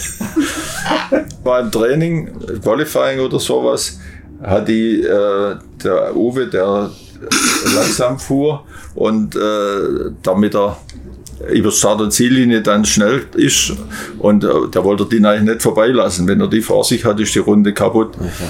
Und dann hat er die behindert, dann ist die, kommt die zurück nach dem Training und sagt, wer ist denn der Arsch mit dem blauen Auto? Gesagt, Wir reden über Arzt. Dann hat ich gesagt, ja, blaues Auto gibt es nur Ende wo ist denn der? Nein, ich gesagt, der ist da drüber, aber das, du bleibst da, gibt's was zu regeln, ich mach das. Hat er gesagt, nee, nee, das mache ich selber. Dann ist er dann lieber, hat er mal einen Backe gehauen. Und dann hat Mechaniker haben ihn festgehalten und hat einen Benzinkanister hinter reingeschmissen. Und einer von den Mechanikern hat den Kanister abgefangen und hat den Arm gebrochen. Das war, also, glaube ich, damals der Mechaniker, der sich todesmutig in die Wurfbahn des Kanisters schmiss. War das nicht Lothar Rupsam? Das große Stück glaub, Fleisch. Ja. Hier dieser Riesenkoloss. Ein guter Freund aus äh, Brachbach äh, im Raum Altenkirchen, ein Mechaniker von Wolfgang Land. Ja, und das große der, Stück Fleisch hatte sich in die Flugbahn geworfen, hat den Kanister abgeworfen. Dann hat der Kanister sie getroffen. Also ja, die, die, der hätte sie getroffen. Und dann hat diese, also ich, äh, Ausdruck will ich da keinen gebrauchen das Rennen ging an, da war die Schweizerin, die Lilian Brünner. Brünner. Lilian Brünner, ja. Die war gar nicht schlecht, also die, mhm. aber die lag vor ihr, Startreihe. Da sagt die zu mir, bei der Startaufstellung stand am unten, da sagt sie zu mir, das erste, was ich mache, ich fahre der in den Arsch rein. Da sage ich zu der, wenn das Geringste passiert, geh über den Zaun, komm nicht mehr daher, wo ich bin, weil sonst passiert ein Unglück. Äh, der Dicky hat noch halt gelacht und hat gesagt, bist du arme Sau. also das sind so, sagen wir, die lustigen Geschichten, was bei der äh, Cup-Geschichte oder Supercup gab. Wir haben wirklich viel gelacht. Ich meine, dein Podcast Alte Schule, es muss ja aber nicht immer gute alte Zeit sein, aber vieles an der alten Zeit ist oftmals gut.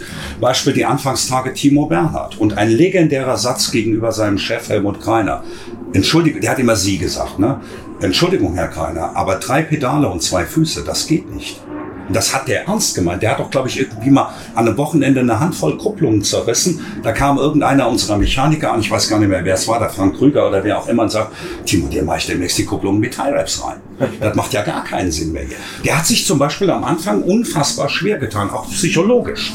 Der hatte einen Teamkollegen, Lukas Luhr ich formuliere es mal höflich, der Lukas steht den schönen Dingen des Lebens relativ offen gegenüber.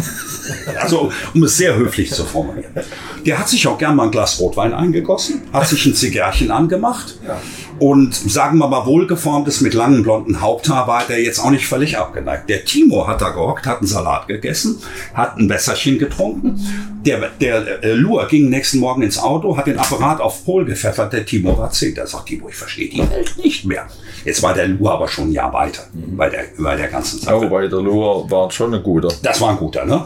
Der ist ja auch aus Versehen dann Meister geworden im ersten Jahr. Das war im Helmut ja. gar nicht recht. Ja, richtig. Das ja. darf auch mal nicht sein. Kein, ja. kein Entwicklungspotenzial. Das war der erste, wo in Atlanta ich ja unten an der Boxe und die kommen oben den Berg runter, wo es früher diese Überschläge gab, wo die Autos auch der Dalmas ist ja da mal mhm. äh, Rolle rückwärts gemacht, weil die Autos leicht geworden sind. Ja, Luft. Und äh, der Lukas hat zu mir gesagt, also im nächsten Training probiere ich das jetzt, die rechts unten muss voll gehen. Ich habe mir das angeguckt und ich mir Funk gesagt, du hörst sofort auf. Ich habe Todesangst gehabt. Da ist der Robert runtergeflogen, gekommen über die Kuppe und sofort eingeklinkt. Lande und Eilinke. Also der Lukas mit dem Punsch üble Sache treiben. Mhm, mh, mh. War echt ein richtig, richtig guter. Am Anfang hatten wir ein bisschen Bedenken, weil ich weiß nicht, ob du weißt, sein Vater ist ja früher Porsche Markenpokale gefahren. Der Markus, Ja, der war ja im 944 Turbo Cup. Und die Rolle der Eltern ist bei jungen Rennfahrern oftmals, um es höflich zu formulieren, eine sehr bedenkliche. Aber der Markus war einer der besten Väter überhaupt. Bekennender Nichtraucher, hat aber am Wochenende locker eine Stange Zigaretten weggeraucht, weil der so nervös war, weil sein Junior fuhr. Der hat sich irgendwann mal die Finger verbrannt hier, weil hier brannte eine Kippe und hier hat er eine neue geraucht auf der anderen Seite. Der kam donnerstags, hat jedem Mechaniker die Hand gegeben, ja, hat den Jungen abgegeben an Porsche und hat nach dem Rennen am Sonntag wieder abgeholt. Dazwischen war nichts. Oh, Und ähm, der Lukas, das war schon einer, der hat richtig Attacke gemacht. Eigentlich haben alle Attacke gemacht. Viele in die Ja. Scheiße gegriffen haben wir nicht wirklich. Also daneben gelegen. Ich habe einen, da sage ich aber wirklich jetzt einen Namen nicht, wo ich sage, hm, das war bedenklich, da haben wir uns eindeutig vergriffen, nach meiner Einschätzung.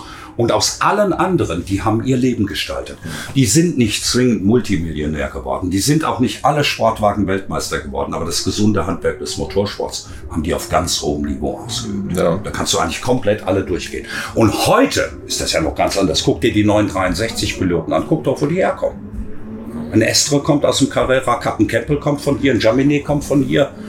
Kannst du alles so durchgehen. Alle durch eure Hände gegangen. Jetzt habt ihr bei dem. bei Nicht zwingend, aber mich macht es stolz, was die Jungs selber da tun. Ein Estre nicht, der war nie Junior. Nie. Der ist beim Aken Acker gefahren. Mit Niki Team.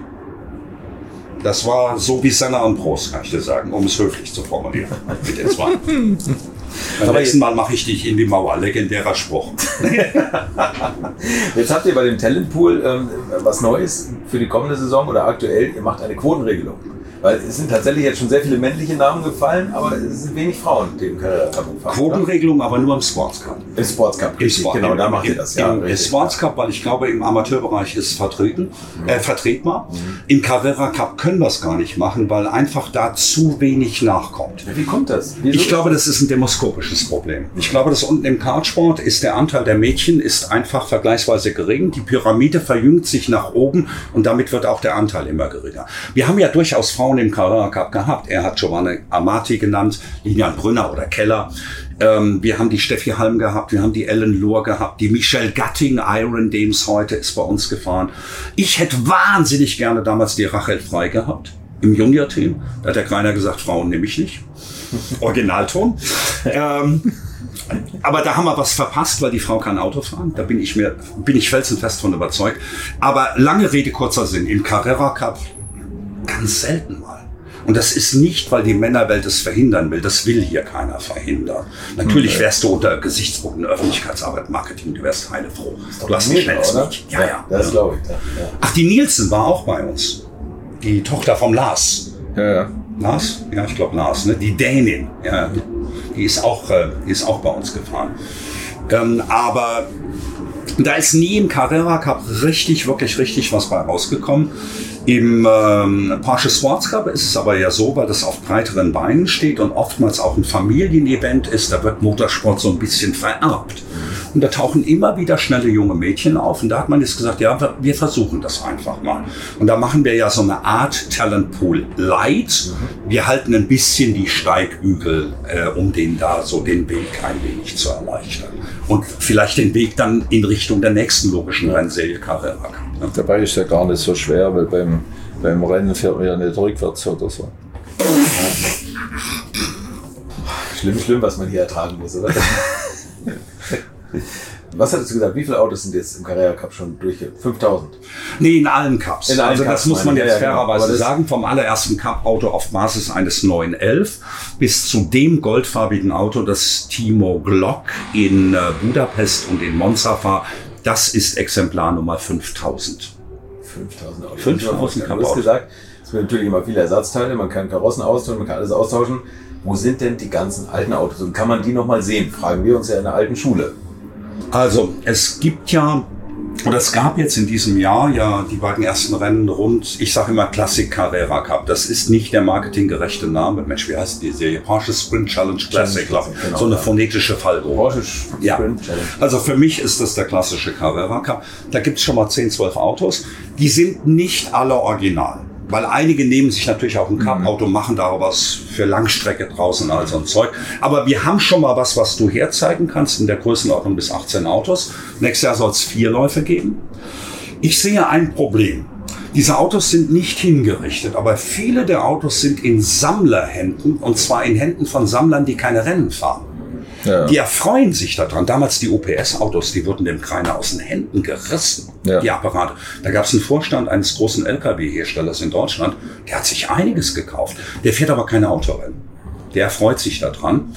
Äh, ganz viele sind in die USA gegangen. Ich glaube, Harald, Harald Groß war der größte Importeur äh, ähm, Export, Exporteur, Exporteur. Habe ich auch bei der Rennsport Reunion in ja. groß, stand groß, ja, groß Die ja. stehen da drüben mit Fahreranzug, mit Helm Original. Dann der Amerikaner will immer eine Unterschrift auf der Dachhaut innen haben vom Originalfahrer. Okay.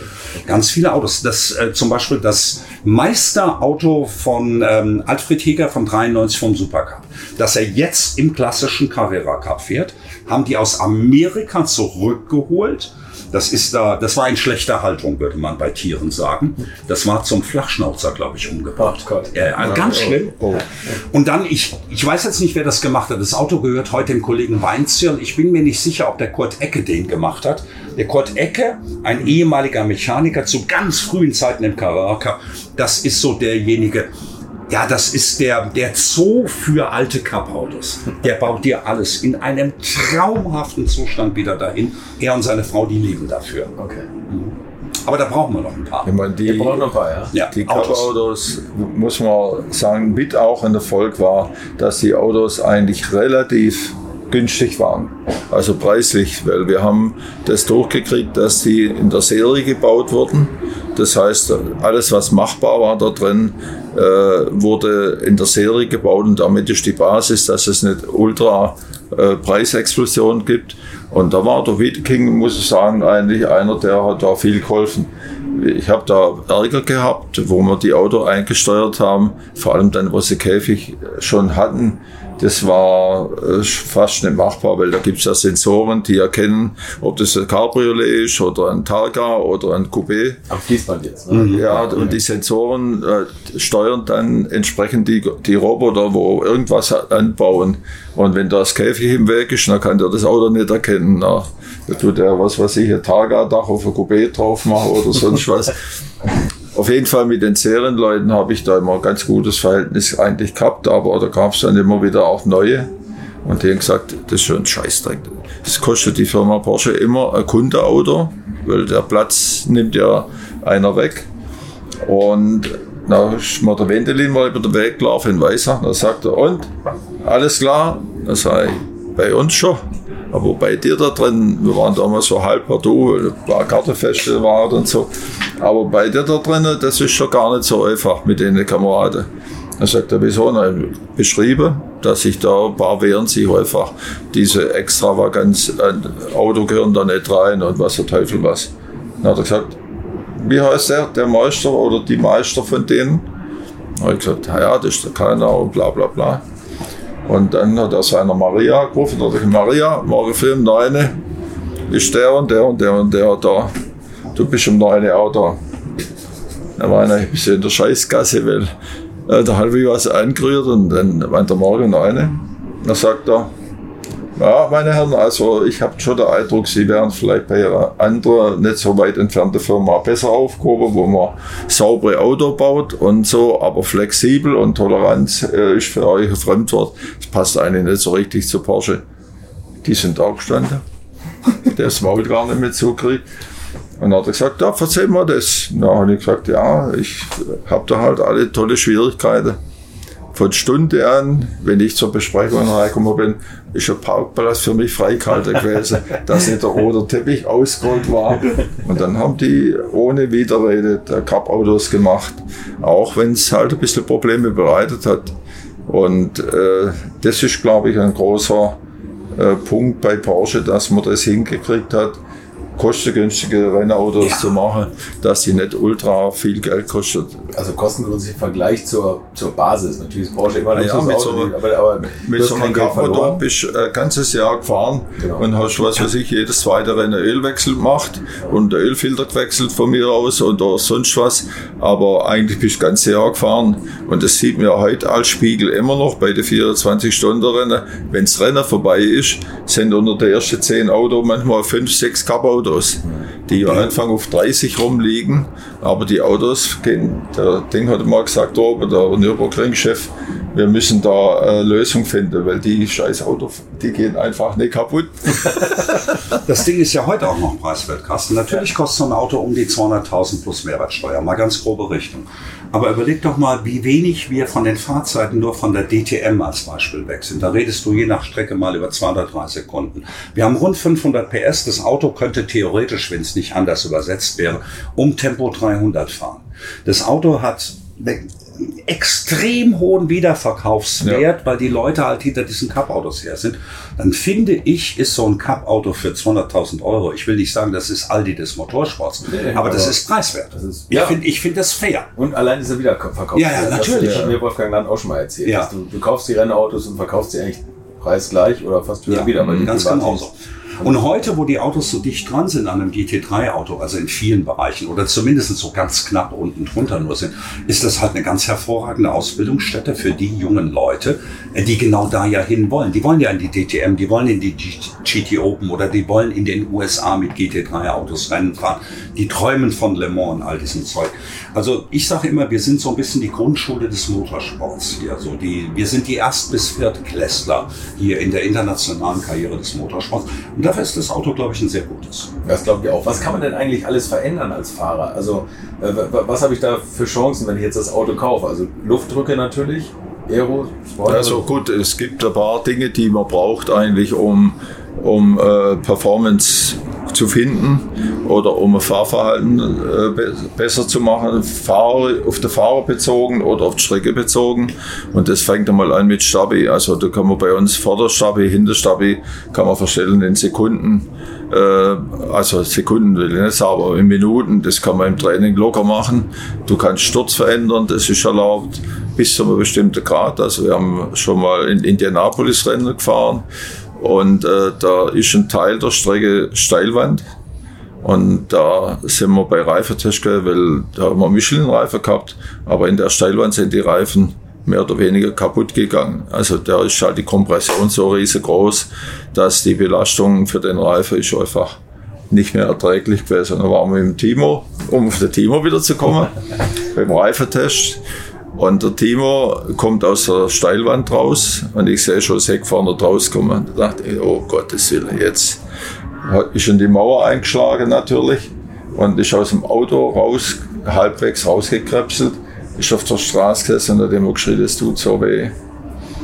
Er hat das ist ein bisschen üblich bei Rennfahrern, wenn der, der Unterschenkelgurt, der von unten hochkommt, der Teil, wenn der wegen zu lang ist, dann nimmt man das und dreht es zweimal zusammen. Dann gibt es natürlich nicht Gurte, sondern gibt es eine Schnur. und das kann man sich ausreden, was im Timo da besonders wehgetan hat. Und dann haben wir den, Peitschen gibt. Haben die den, den Sunny-Auto nahegelegt, die Amis sind ja da rigoros, ein Sunny-Auto nahe, Halskrause dran, da sagt der Timo, was machten die da zu mir? Ich war mit, mit drin. Und dann sage ich, der schneidet gerade einen Zug auf. Also mit der Schere, die machen ja da nicht lang rum, Schuh aufbinden oder so, ab, alles abschneiden. Da hat der Timo schier geheilt, hat gesagt, der Kreider bringt mich um, der Anzug war nagelneu. die, die Ängste ist die Da haben wir also mit Reife dort Probleme gehabt und mussten dann äh, die Teams zwingen, mit weniger Sturz zu fahren, mhm. weil der Sturz ja. war der, der, Todesstoß für der Reife. Wenn im Banking geht er noch mehr Sturz auf der, aufgrund der Kompression. Und dann ist halt, er läuft ja noch auf der Schulter eigentlich noch. Und äh, da muss man die zwingen, da haben wir beim Start nicht bloß die Höhe kontrolliert, sondern mit der Wassersturzwaage. Und wer mehr als zweieinhalb Grad Sturz hatte, raus disqualifiziert. Und ich meine, mit Reife haben wir insgesamt in der ganzen Cup-Geschichte natürlich auch lustige Dinge erlebt. Wir haben einen Reifenhersteller gewechselt mal.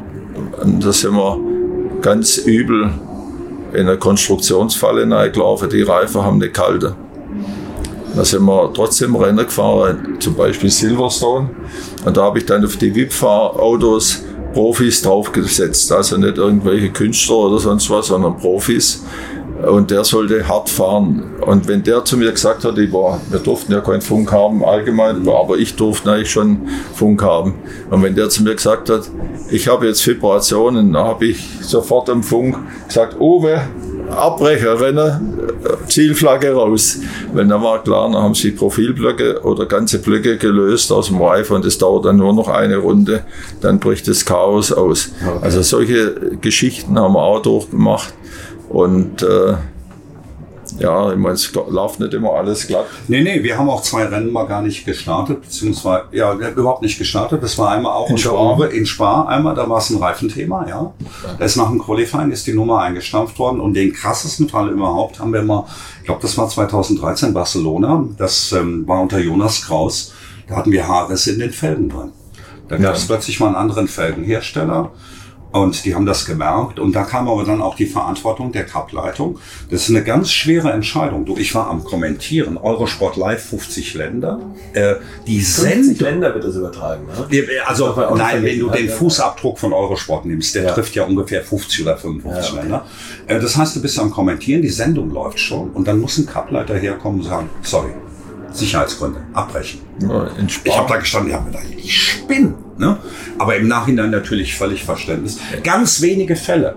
Ähm, und dann auch Fälle, ich will nicht sagen, dass du die logisch erklären konntest, aber da hat es zum Beispiel Herstellerwechsel gegeben oder wie auch immer. Und das ist aber auch jetzt schon bitte, die letzte Geschichte ist zehn Jahre alt. Ne? Ja, also da, mit dem Reifen, da haben wir es Rainer gar nicht angefangen hat, waren wir in Spanien. Genau, nur da hat der Olaf angefangen. Der Olaf hat damals vier Autos gehabt. Und äh, da gab es ja Leute, die haben sechs Autos gehabt, der Kadach oder so. Mhm. Die haben ja also Teams mit drei Zelter und so. Also richtig aufgeblasen. Und da beim Olaf sind da im Training schon zwei oder drei Reifen hochgegangen. Also Lieblingsstelle natürlich auch Rouge. Mhm. In der Kompression kriegt der Reifen natürlich nochmal eine richtig verbraten. Querbeschleunigung hoch und dann noch äh, Kompression und das war der Tod eigentlich. Und da war der Olaf der Erste, der sagte, meine Autos bleiben stehen, mhm. kein Meter mehr. Und dann ging das bis zum Wiedeking, hat er Ding, dann telefonieren müssen und dann hat der Wiedeking auch, obwohl er keine Ahnung vom Motorsport hatte, sofort entschieden, ja, das Rennen muss abgesagt werden. Also wir haben heute ja auch noch ähnliches, nicht mit Absagen, aber heute gibt es zum Beispiel auch immer noch im Reglement, es gibt zwei Rennstrecken mit Sturzbegrenzung. Da machst du das einfach, um dem Reifen das Leben leichter zu machen. Der Reifen kann für diese Extremsituationen, glaube ich, fürs Cup-Auto, der kann nicht jede Strecke abdecken. Und dann kannst du es ja relativ simpel machen. Heute wird ja Sturz über diese Shims da, über diese Scheiben, glaube ich, gemacht ne, und nicht mehr über Langlöcher eingestellt. Ja. Ähm, dass du sagst, okay, fürs komplette Feld gibt es eine Sturzbegrenzung, die wird bei der technischen Abnahme überprüft und die Welt ist in Ordnung, Thema durch. Das ist ja ganz einfach. Ja.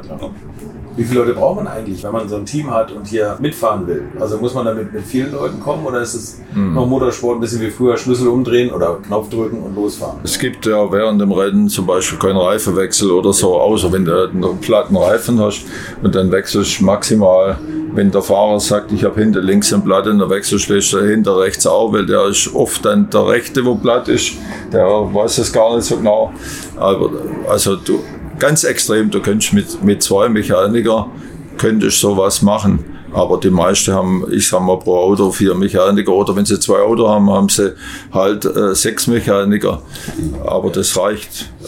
Das ist ja heute so, und das sage ich mit allem Respekt, die Masse der Teams, das sind ja Garagisten. Ich sage das wirklich mit allem Respekt, weil das Menschen sind, die diese technische Vorbereitung äh, der Autos und das Betreuen der Autos am Wochenende wirklich mit ganz viel Herzblut machen. Das ist kein Gewäsch. Da kannst du ganz viele Beispiele finden. Und oftmals sind die Buden vergleichsweise klein. Ähm, du brauchst ja während der Woche keine 98.000 Menschen, um das Auto zu putzen und zu polieren. Mhm. Das heißt, du hast im Prinzip einen Verantwortlichen für ein Auto, da ist noch der Chef, da gibt es eine Betriebsorganisation, da gibt es eine Buchhaltung, da gibt es einen Truckie, da gibt es einen Mann, der sich um die Reifenlogistik kümmert. Und am Sonntag, also am Wochenende, rüstest du ein bisschen auf mit diesen, in Amerika heißen die Sunday Soldiers. Freie Mitarbeiter, die am Wochenende mit dazukommen, die dann helfen bei der Durchführung. Und ich glaube heute, die kalkulieren so ganz grobe Richtung pro Stück eingesetztes Auto zwei Mechaniker an dem Auto dran.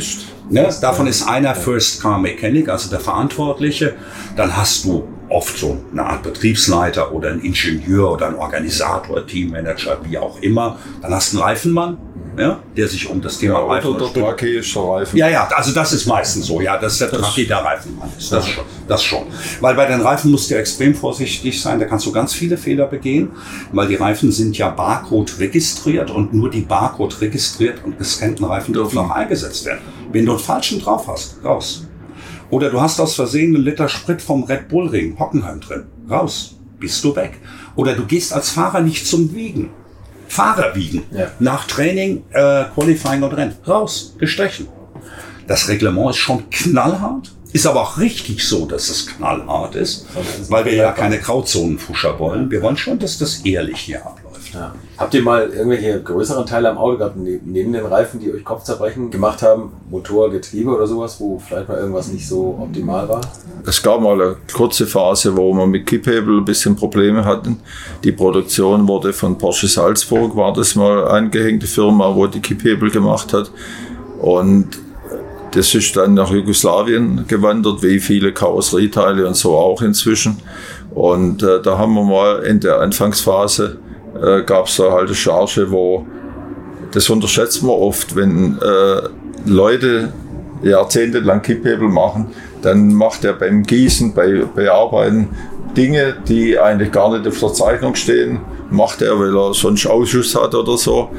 Aber dieses Wissen, das transportiert man nicht mit, wenn man so eine, eine Firma, also eine Produktion nach Jugoslawien gibt. Das geht dieses Know-how das die einzelnen Leute haben gar nicht mit. Und da gab es halt mal eine Zeit lang Probleme. Da haben wir halt häufiger Kipphebel gewechselt, aber das war nur halt zusätzliche Arbeit. Also heute ist es ganz, ganz wenig, wenn du dir die Auswahlquoten mal anguckst. Also die meisten sind wirklich, das sind Unfälle. Technische Probleme hast du selten. Ab und zu hast du mal Dinge, ähm, dass Menschen mit Antriebswellen nicht ordentlich umgehen. Aber die Menschen, die am Steuer sitzen, mit den Antriebswellen nicht ordentlich umgehen, die dann versterben. Ja, das genau. ist ja meistens unter Last halb, ja, ja. halb auf dem Rasen, oder? Das, das hast du auch bei Kupplungen. Auch ganz viele der angeblich vorhandenen Reifenschäden zum Beispiel sind oft eine Fehlbehandlung. Äh, Im Motorsport, wir hatten hier den Fall Jean Edwards, wieder Gott hab ihn selig, und René Rast, beide fuhren bei Project One Carrera Cup. Der Rast hat nie einen Reifenschaden gehabt, der Edwards immer. Bis du irgendwann mal begannst dahinter zu kommen, gerade hier in Hockenheim, hinten ähm, über den Korb drüber, auf die scharfe Betonkante hinten dran und direkt wieder zurückgelenkt auf die Straße. Der Rast sagt immer, ich bin doch nicht doof, ich war die 10 Meter weiter, bis der Korb zu Ende ist und fahrt dann raus. Der hat nie eine Flanke innen aufgeschlitzt gehabt und andere hatten das. Also das sind oft so Sachen, wo man dann sagt, ja, ja, das ist jetzt der Reifenhersteller. Ah, ah, das ist eine Fehlbehandlung des Produktes. In dem Fall. Von der Sicherheit muss man eigentlich auch sagen, wir haben in den ganzen Jahren nie schlimme, böse Unfälle gehabt. Also der von Garzen hatte mal in Hockheim so ein brutale, der hat äh, mit hoher Geschwindigkeit aus Zurückkommen vom großen Kurs eingeschlagen und mehrmals in Leitplanke richtig reingebumst und ist nichts passiert. Also das Käfigsystem und das Ganze ist eigentlich eine ganz gute Sicherheit in dem Auto. Toi, der Teufel. Und das hat sich ja auch gewaltig ausgedehnt. Ich meine, du bist ja früher im Prinzip fast mit Halbschalensitzen gefahren. Du sitzt heute in der Kohlefaserhülle drin. Du hast ein Head and Neck Support System, ein Hans auf. Du hast zwei Nesca-Netze, rechts und links da mit ja. drin. Also da ist schon ähm, extrem viel gemacht worden. Ich finde, das ist in der Summe aller Dinge, das ist ein, ein gutes, ein ehrliches, ein aufrichtiges Sportgerät. Und da kann man auch was mit werden im Auto. Und man kann es auch nicht mehr überdrehen, oder? Das ist, man hat ja die Schaltung am, am Lenkrad. Würde ich das manchmal wünschen, dass man noch mehr so manuell zu schaltende Autos hätte? Ich ja. Weißt du warum? Auch. Wegen der Onboard-Kamera, wegen der Optik innen drin. Wirklich ernsthaft. Ich mache ja Onboard, seit ich denken kann. Seit ja, 1988. Die Entwicklung hast du eben, bevor ich die Kamera angemacht ja, habe, erzählt. Jetzt erzähl mal, was ihr da an Gewicht für rein Ja, also das ist immer mein Steckenpferd gewesen. Da habe ich mich immer für interessiert. Ähm, und das ist natürlich schön mit diesen Hightech-Autos, Leute. Aber hör mal, früher, da hat einer hier, zack, zack, und der Bröll hat immer da unten. Zwischengas noch. Ja, ne? der hat mal unten auf der Pedale rumgetanzt. Heute zieht da einer am Knöpfchen wie zu Hause am Computer. Also optisch fände ich das in der alten Art schöner, dass das hier billiger ist, betriebswirtschaftlich sinnvoller ist, völlig klar.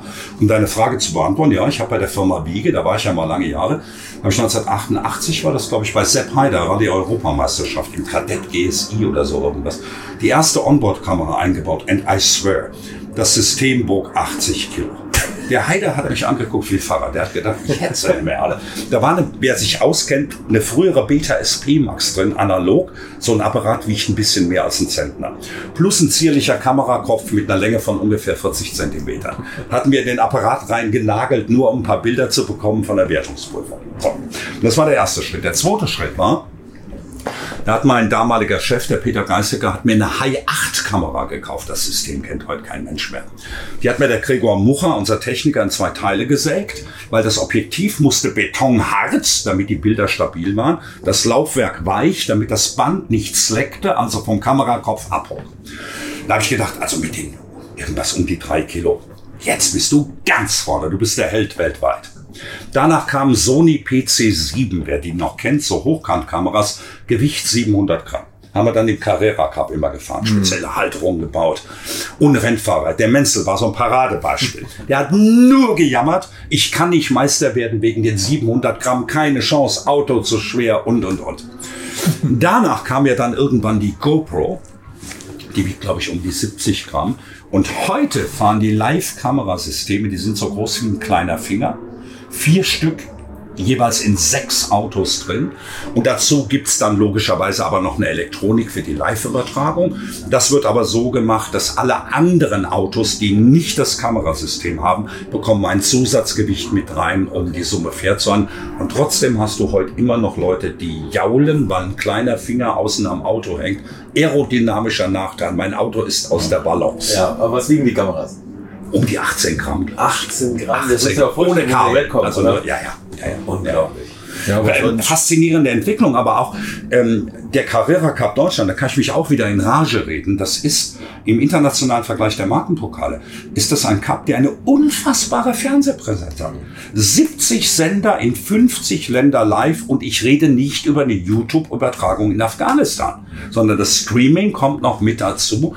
Unsere Magazine, die wir machen, werden in 100 Ländern ausgestrahlt. Wahnsinn. Das ist ein Markenpokalkasten. Nur ein Traum eigentlich finde ich. Ich, finde es gut, ja. Das ist jetzt nicht immer der allererste Sender dieser Welt, aber ja, gut, das aber ist für einen Markenpokal schon beachtlich, finde ich. Ne? Aber sonst, wenn du vorher sagtest, Getriebe, ich meine, rein technisch gesehen, also jetzt nur von der technischen Seite gesehen, kommt schon um das Doppelkupplungsgetriebe.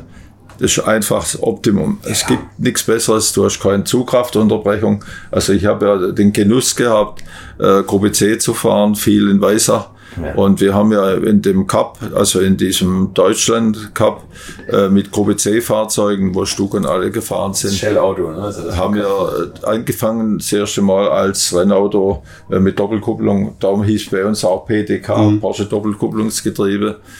Und das ist einfach eine unglaubliche Erleichterung für die Fahrer, vor allem wenn du in der Gruppe C zum Beispiel, haben wir lange, weil der Herr Singer das so mochte, auch haben wir äh, synchronisierte Getriebe gefahren, weil das halt beim 24-Stunden-Rennen noch ein bisschen Sicherheit ist. Und diese synchronisierten Getriebe haben erst eine Kupplung gehabt, die Schweine schwer ging. Und die Schaltung ging, weil so Doppelkupplungsringe drin waren an den Gängen, also die Synchronringe, die gingen natürlich schwer. Die haben ja alle Blasen gehabt, also die ganzen Werksfahrer, auch wenn sie taped haben und alles, die haben noch im 24-Stunden-Rennen so Blasen in den Händen gehabt. Also das, diese Handschaltung ist ein Anachronismus schlechthin, weil das andere ist einfach von der Performance viel besser. Ja. Inzwischen am Anfang haben die ja 30 Kilo gewogen, das Zusatzgewicht. Inzwischen sind wir ja unter 20 oder bei 15 Kilo. Das heißt, das wiegt das bei weitem auf die Vorteile, die wir mit dem Doppelkupplungsgetriebe haben. Wir haben mal mit, vielleicht das gehört jetzt nicht zum Cup, im Stuck äh, in einem Paul Ricard ein Vergleich gefahren. Gleiches Auto, nur das Getriebe umbaut und da fuhr der 20 Runden äh, mit dem Schaltgetriebe und da war morgens hat so 6 Grad gehabt. Paul Ricard ist halt im Winter auch nicht äh, 30 Grad und da stieg der aus und du kennst ja das Stück mit seinen wenig Haare. Da stieg äh, Dampffolge hoch vom Schwitzen, wo der ausgestiegen ist und war ganz kaputt. Und da haben wir umgebaut, hat zwei Stunden dauert oder einen anderen Tag gefahren. Und da stieg der aus und hat gesagt, wieso holt ihr mich rein? Ja, die 20 Runden sind rum. Der hat nicht einmal geschwitzt. Also das erleichtert die Aufgabe natürlich so, Du brauchst die Hände nicht vom Lenkrad wegnehmen. Das ist einfach, du überdrehst keinen Motor mehr, weil wenn du an die Drehzahlgrenze kommst, schaltet er automatisch, ob du willst oder nicht, wenn man das so einstellt. Also das ist schon technisch ein riesen äh, Vorteil auch betriebswirtschaftlich hier im Cup jetzt, ne? zum Beispiel am Start. Die haben ja eine Drehzahlreduzierung, wenn die am Start stehen, obwohl die Vollgas geben. Das ja. ist nicht tolle Drehzahl. Äh, du zerreißt halt nicht die Kupplung. Weißt du, früher haben die sich gegrüßt wie ein Roh, wie ein Roh 80-Fahrer ganz früher, also Anzahl der Motorschäden durch erhobene Finger. Und das, das Thema hast du ja heute ja, fast gar nicht mehr. Deshalb ja. macht sowas betriebswirtschaftlich Sinn. Wenn ich davon träume, dass Menschen mit dem rechten Arm an einem Rohr reißen, dann hat das rein visuelle Gründe, weil ich einfach finde, es sieht geil aus, wenn du eine Kamera vor den Schalthebeln machst. Ja, ja, ja klar. Das ist der einzige Grund. Geht, man kann ja an so einem Wochenende liefert der Porsche alle möglichen Ersatzteile, hier gibt es ja so Trucks, mhm. man kann ja alles nachkaufen. Kennst du, ich, du, kennst du die Geschichte, wie Harald Groß Ersatzteile selber gefertigt hat, weil ihm die Porsche-Teile zu teuer waren? Also, dafür bin ich auch raus. Echt? Das hat er bei meinem Live-Podcast erzählt. Der, und zwar war der Jus Capito und Harald Groß waren da und dann hat Harald das schon vorher gesagt, hat Jus gesagt, das ist nicht dein Arzt. Und zwar hat Harald, gab es so, so kleine Aeroflaps an der Seite mal an den Autos, die er gefahren hat, so 903 wahrscheinlich. Ne? Flix vorne. Flix, die hat er irgendwie abgefahren dann hat bei Porsche gefragt, was die kosten. Dann hat er gesagt, die haben sie ja nicht alle. Mhm. Dann sagt er, dann habe ich meinen Lieferanten in, ich weiß nicht, Polen oder irgendwo. Ich tippe mal ganz klar auf Ungarn, ich glaube den Namen auch zu kennen. dann habe ich die nachbauen lassen. Und irgendwann gab es ein Rennen und da hat jedes zweite Auto die Dinger abgefahren und Porsche konnte nicht liefern. Also dann standen sie alle bei mir und haben bei mir die Flix gekauft. ja, da gab es schon, also wir mussten da immer unheimlich aufpassen, gerade Bremsscheiben zum Beispiel kostet bei Porsche halt auch, weil sie qualitativ natürlich hoch angesiedelt sind. Also die ganze Controlling-Geschichte, was Bremsscheiben betrifft, ist schon recht hoher Level. Und da kann man auch viel falsch machen. Und da, da tauchten also auch gerade Bremsscheiben auf auf dem Markt. Und da hat man müssen also dann schon Materialanalyse machen und so Zeug um dahinter kommen. Aber das ist natürlich nicht zu vermeiden. Ja, klar. Also du versuchst das heute zu vermeiden, indem das Reglement einfach immer enger gefasst und immer enger gefasst wird. Das geht so weit, wenn du Trinkflaschensysteme in dem Auto installieren äh, würdest, was glaube ich grundsätzlich erlaubt ist, dann müssen die gewisse Spezifikationen erfüllen. Selbst diese Dinge sind äh, reglementiert. Das hört sich vielleicht ganz schlimm und so kontrollzwanghaftig an. Auf der anderen Seite ist es aber, wie ich finde, eine ganz ehrliche Art und Weise. Es geht ja hier darum, dass diese Menschen, die in diesem Sitz sitzen, eine möglichst gute Leistung abliefern, um, um sich damit für spätere Aufgaben einfach zu empfehlen. Und das bitte auf ehrliche Art und Weise. Und dann finde ich es fair, wenn man sehr, sehr streng danach guckt das mag eins ums andere Mal wirklich schon mal sein, wo es an der Grenze ist, wo du dann auch schluckst. Aber am Ende aller Tage ist es richtig. Ich meine, unerlaubte Änderungen haben wir, äh, ich am VIP-Auto einmal gemacht. Wir haben in Hockerheim Kevin Schwanz als Fahrer gehabt. Das erste Mal hatte ich den. Und dann wurde er beim, nach dem Training, also Training gefahren, und der hat mir immer erklärt, wenn ich gesagt habe, und wie ist so? Und dann sagt er, ja, wenn ich da hinten in die Kurve da, also er hat mir immer mit der Hand gezeigt, die Schräglage. Und dann haben wir eben aus dem LKW eine ältere Tür geholt, haben wir die Tür so ein Loch geschnitten, dann habe die Tür eingebaut, dann ist er gekommen am Ende da und gesagt, was ist denn das? Haben wir gesagt, wir denken nie, dass du es nie so kannst. Aber der Motorradfahrer war, ne? Ja, also, ja also Kevin war ja einer von der Gute. Also toll, ich glaube, wir könnten jetzt noch, noch stundenlang Geschichten erzählen, aber ihr habt natürlich volles Programm. Wir sind hier mitten im Tagesablauf, DTM, ist alles Mögliche. Ich sage es nochmal, also wir, wir reden hier Samstag Nachmittag miteinander. Die Messe ist noch nicht gelesen, wollen wir so sagen. Aber du hast jetzt noch, du hast jetzt noch viel vor. Du musst noch, du hast, du bist das ganze Wochenende hier, Roland? Oder mhm. nur heute? Na, okay, alles klar. Nein, nein, also, ich guck schon. Wir haben noch ein tolles Motorsportwochenende. Jetzt kommen wir natürlich zu meiner letzten Frage. Die letzten 50 Liter Sprit, das muss heute natürlich eine Carrera Cup Frage sein. Roland, du fängst an. In welchem Ex-Carrera Cup Auto und auf welcher Strecke würdest du die letzten 50 Liter Sprit verfahren wollen? Also in welcher Baureihe, sage ich jetzt mal. Von 964 oder 944 Turbo angefangen bis zum 992, wo wir jetzt sind. Ich glaube, ich glaube, ich würde einen 993er äh, Coverauto nehmen. Der 64er war noch zu weit weg vom richtigen Rennauto. Mhm. Er hat auch Einfänge von, mit ABS gehabt. Wir haben ja ABS da drin gehabt und das war ja für viel äh, Falle. Insofern, wenn die mit feuchter, bei feuchter Straße von der Strecke abgekommen sind ins Gras und treten ins ABS rein, dann sieht das ABS ja null Reibwert oder 0,1 Reibwert und regelt den hydraulischen Druck raus und dann fährst du in dem Gras, wie wenn einer schieben würde.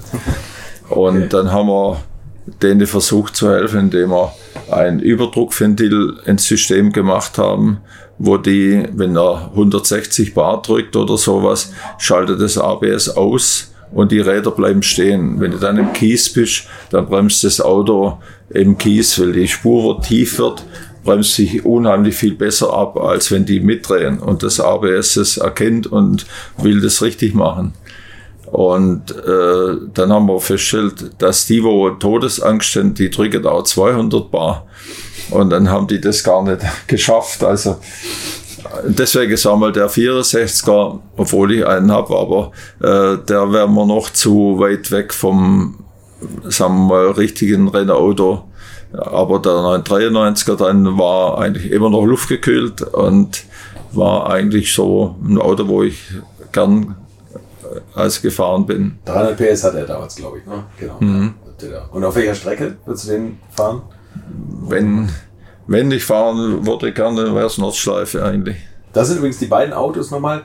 Äh, Porsche Sprint Challenge Classic. Da gibt es zwei Klassen, 964 und 993. Das sind die beiden Autos, die da aktuell mitfahren. Okay. Burkhard, welches Auto und welche Strecken? Bist du die schon mal gefahren, alle ja, oder? Ähm, ich bin gefahren bis 996. Danach nicht mehr. Okay. Nee, danach nicht mehr. Man, man hat mir oft die Gelegenheit gegeben, das hat mir Spaß gemacht. Ich habe ja auch eine aktive Zeit im Motorsport. Mhm. Früher mit Berg-Europameisterschaften und sowas und habe dann 2,5, glaube ich, ne, 2,6 aufgehört. 24 Stunden Nürburgring, das war mein letztes Rennen. Um deine Frage zu beantworten. Wahrscheinlich sagen die jetzt, was hat der Bechtel geraucht? Äh, ich würde in keinem Cup-Auto fahren. Mein Leben wurde über 40 Jahre bestimmt von dem Spruch Racing is life, anything else before or after is just waiting, Steve McQueen aus dem Film. Das ist heute für mich nicht mehr das Wichtigste. Für mich wäre das Wichtigste in meinem Leben, dass dieses Auto weniger als 5 Liter auf 100 Kilometer braucht, weil ich komme mit deinen 50 Litern 1000 Kilometer weit und das wäre die Stelle von Köln wo für mich ein sehr wichtiger Mensch lebt. Und es wäre mir wichtiger, diese Strecke fahren zu können, als mit einem Rennauto auf einer Rennstrecke im Kreis. So, das das beste Schlusswort. Danke, dass ihr beide da wart. Burkhard, wir beide sprechen uns nochmal. Das war Wort zum Sonntag. Das war das Wort zum Sonntag. Wir, wir machen nochmal einen extra Podcast, das haben wir schon mal beschlossen. Man muss dich nur irgendwo finden. Du bist ja, du bist ja kein Mietnomade, sondern du bist ja überhaupt Nomade. Das ist ja, du, der wohnt im Wohnmobil. Das ja. muss man sich mal vorstellen. Ich hatte Montag Jubiläum, 1000 Nächte in drei Jahren. Also irgendwann treffen wir uns vielleicht mal auf irgendeiner Raststätte. ich bringe zwei gekühlte Oder Richtung mit. Alpen. Oder Richtung Alpen, genau. Hätten wir also doch ich, versuche Richtung. Ich versuche dir zu folgen oder dir ja. irgend so ein kleines Ortungsding ins Wohnmobil zu werfen ja, und dann schauen. Ja, Wohnmobil, also kein äh, Wohnwagen. Er, er wohnt nicht im Fiat Panda hinten bei umgeknickt. äh, auf Instagram gibt's heute Hashtags. Weißt du, was das ist? Diese Gartenzäune mit dem Wort hinten dran. Mein Hashtag ist drei Achsen und ein Klo. Ja, das ist wirklich genau, mein Hashtag. Weil ich ein Dreiachser Wohnmobil habe mit Toilette halt und mit Bademann. Ach so. Das ist mein Hashtag drei Achsen und ein Klo. Kann man dir da folgen? Gibt's da Fotos? Ja, ja, ja okay, alles klar. Also das machen wir. Mhm. Ja, wenn du dauernd so unterwegs bist wie er, dann ist, glaube ich, so ein Wohnmobil schon ideal. Das machen wir könnte ja absolut mit, mit Hotel und was der Teufel, du ja. bist nahe an der Rennstrecke. Also wenn du jetzt Silverstone ja, nimmst oder so. so ich, kommentiere, ich kommentiere daraus. Ja. Ich mache meine Nachvertonung da drin für die Carrera Cup Magazine. Perfekt. Roland, wir teilen den Hashtag. Unser Hashtag heißt alte Schule. So. Mhm. Könnt ihr uns folgen. Danke fürs Zuhören. Danke, dass ihr euch die Zeit genommen habt. Hat ganz viel Spaß gemacht. Danke. Das waren Roland Kussmaul und Burkhard Bechtel und das war die alte Schule für diese Woche. Danke nochmal fürs Einschalten. Wir hören uns am Dienstag im Podcast Future Classics, am Mittwoch mit meinem neu aufgelegten Podcast Das 50 Millionen Dollar Auto, ab sofort ohne Abogebühr, sondern endlich im Free Podcast Player. Und am Donnerstag habt ihr dann die Zeit hoffentlich gut genug überbrückt und es gibt eine neue Folge Alte Schule. Danke nochmal für eure Treue und bleibt gesund. Infos, Bilder und alles Wissenswerte unter der Internetadresse www.alte-schule-podcast.de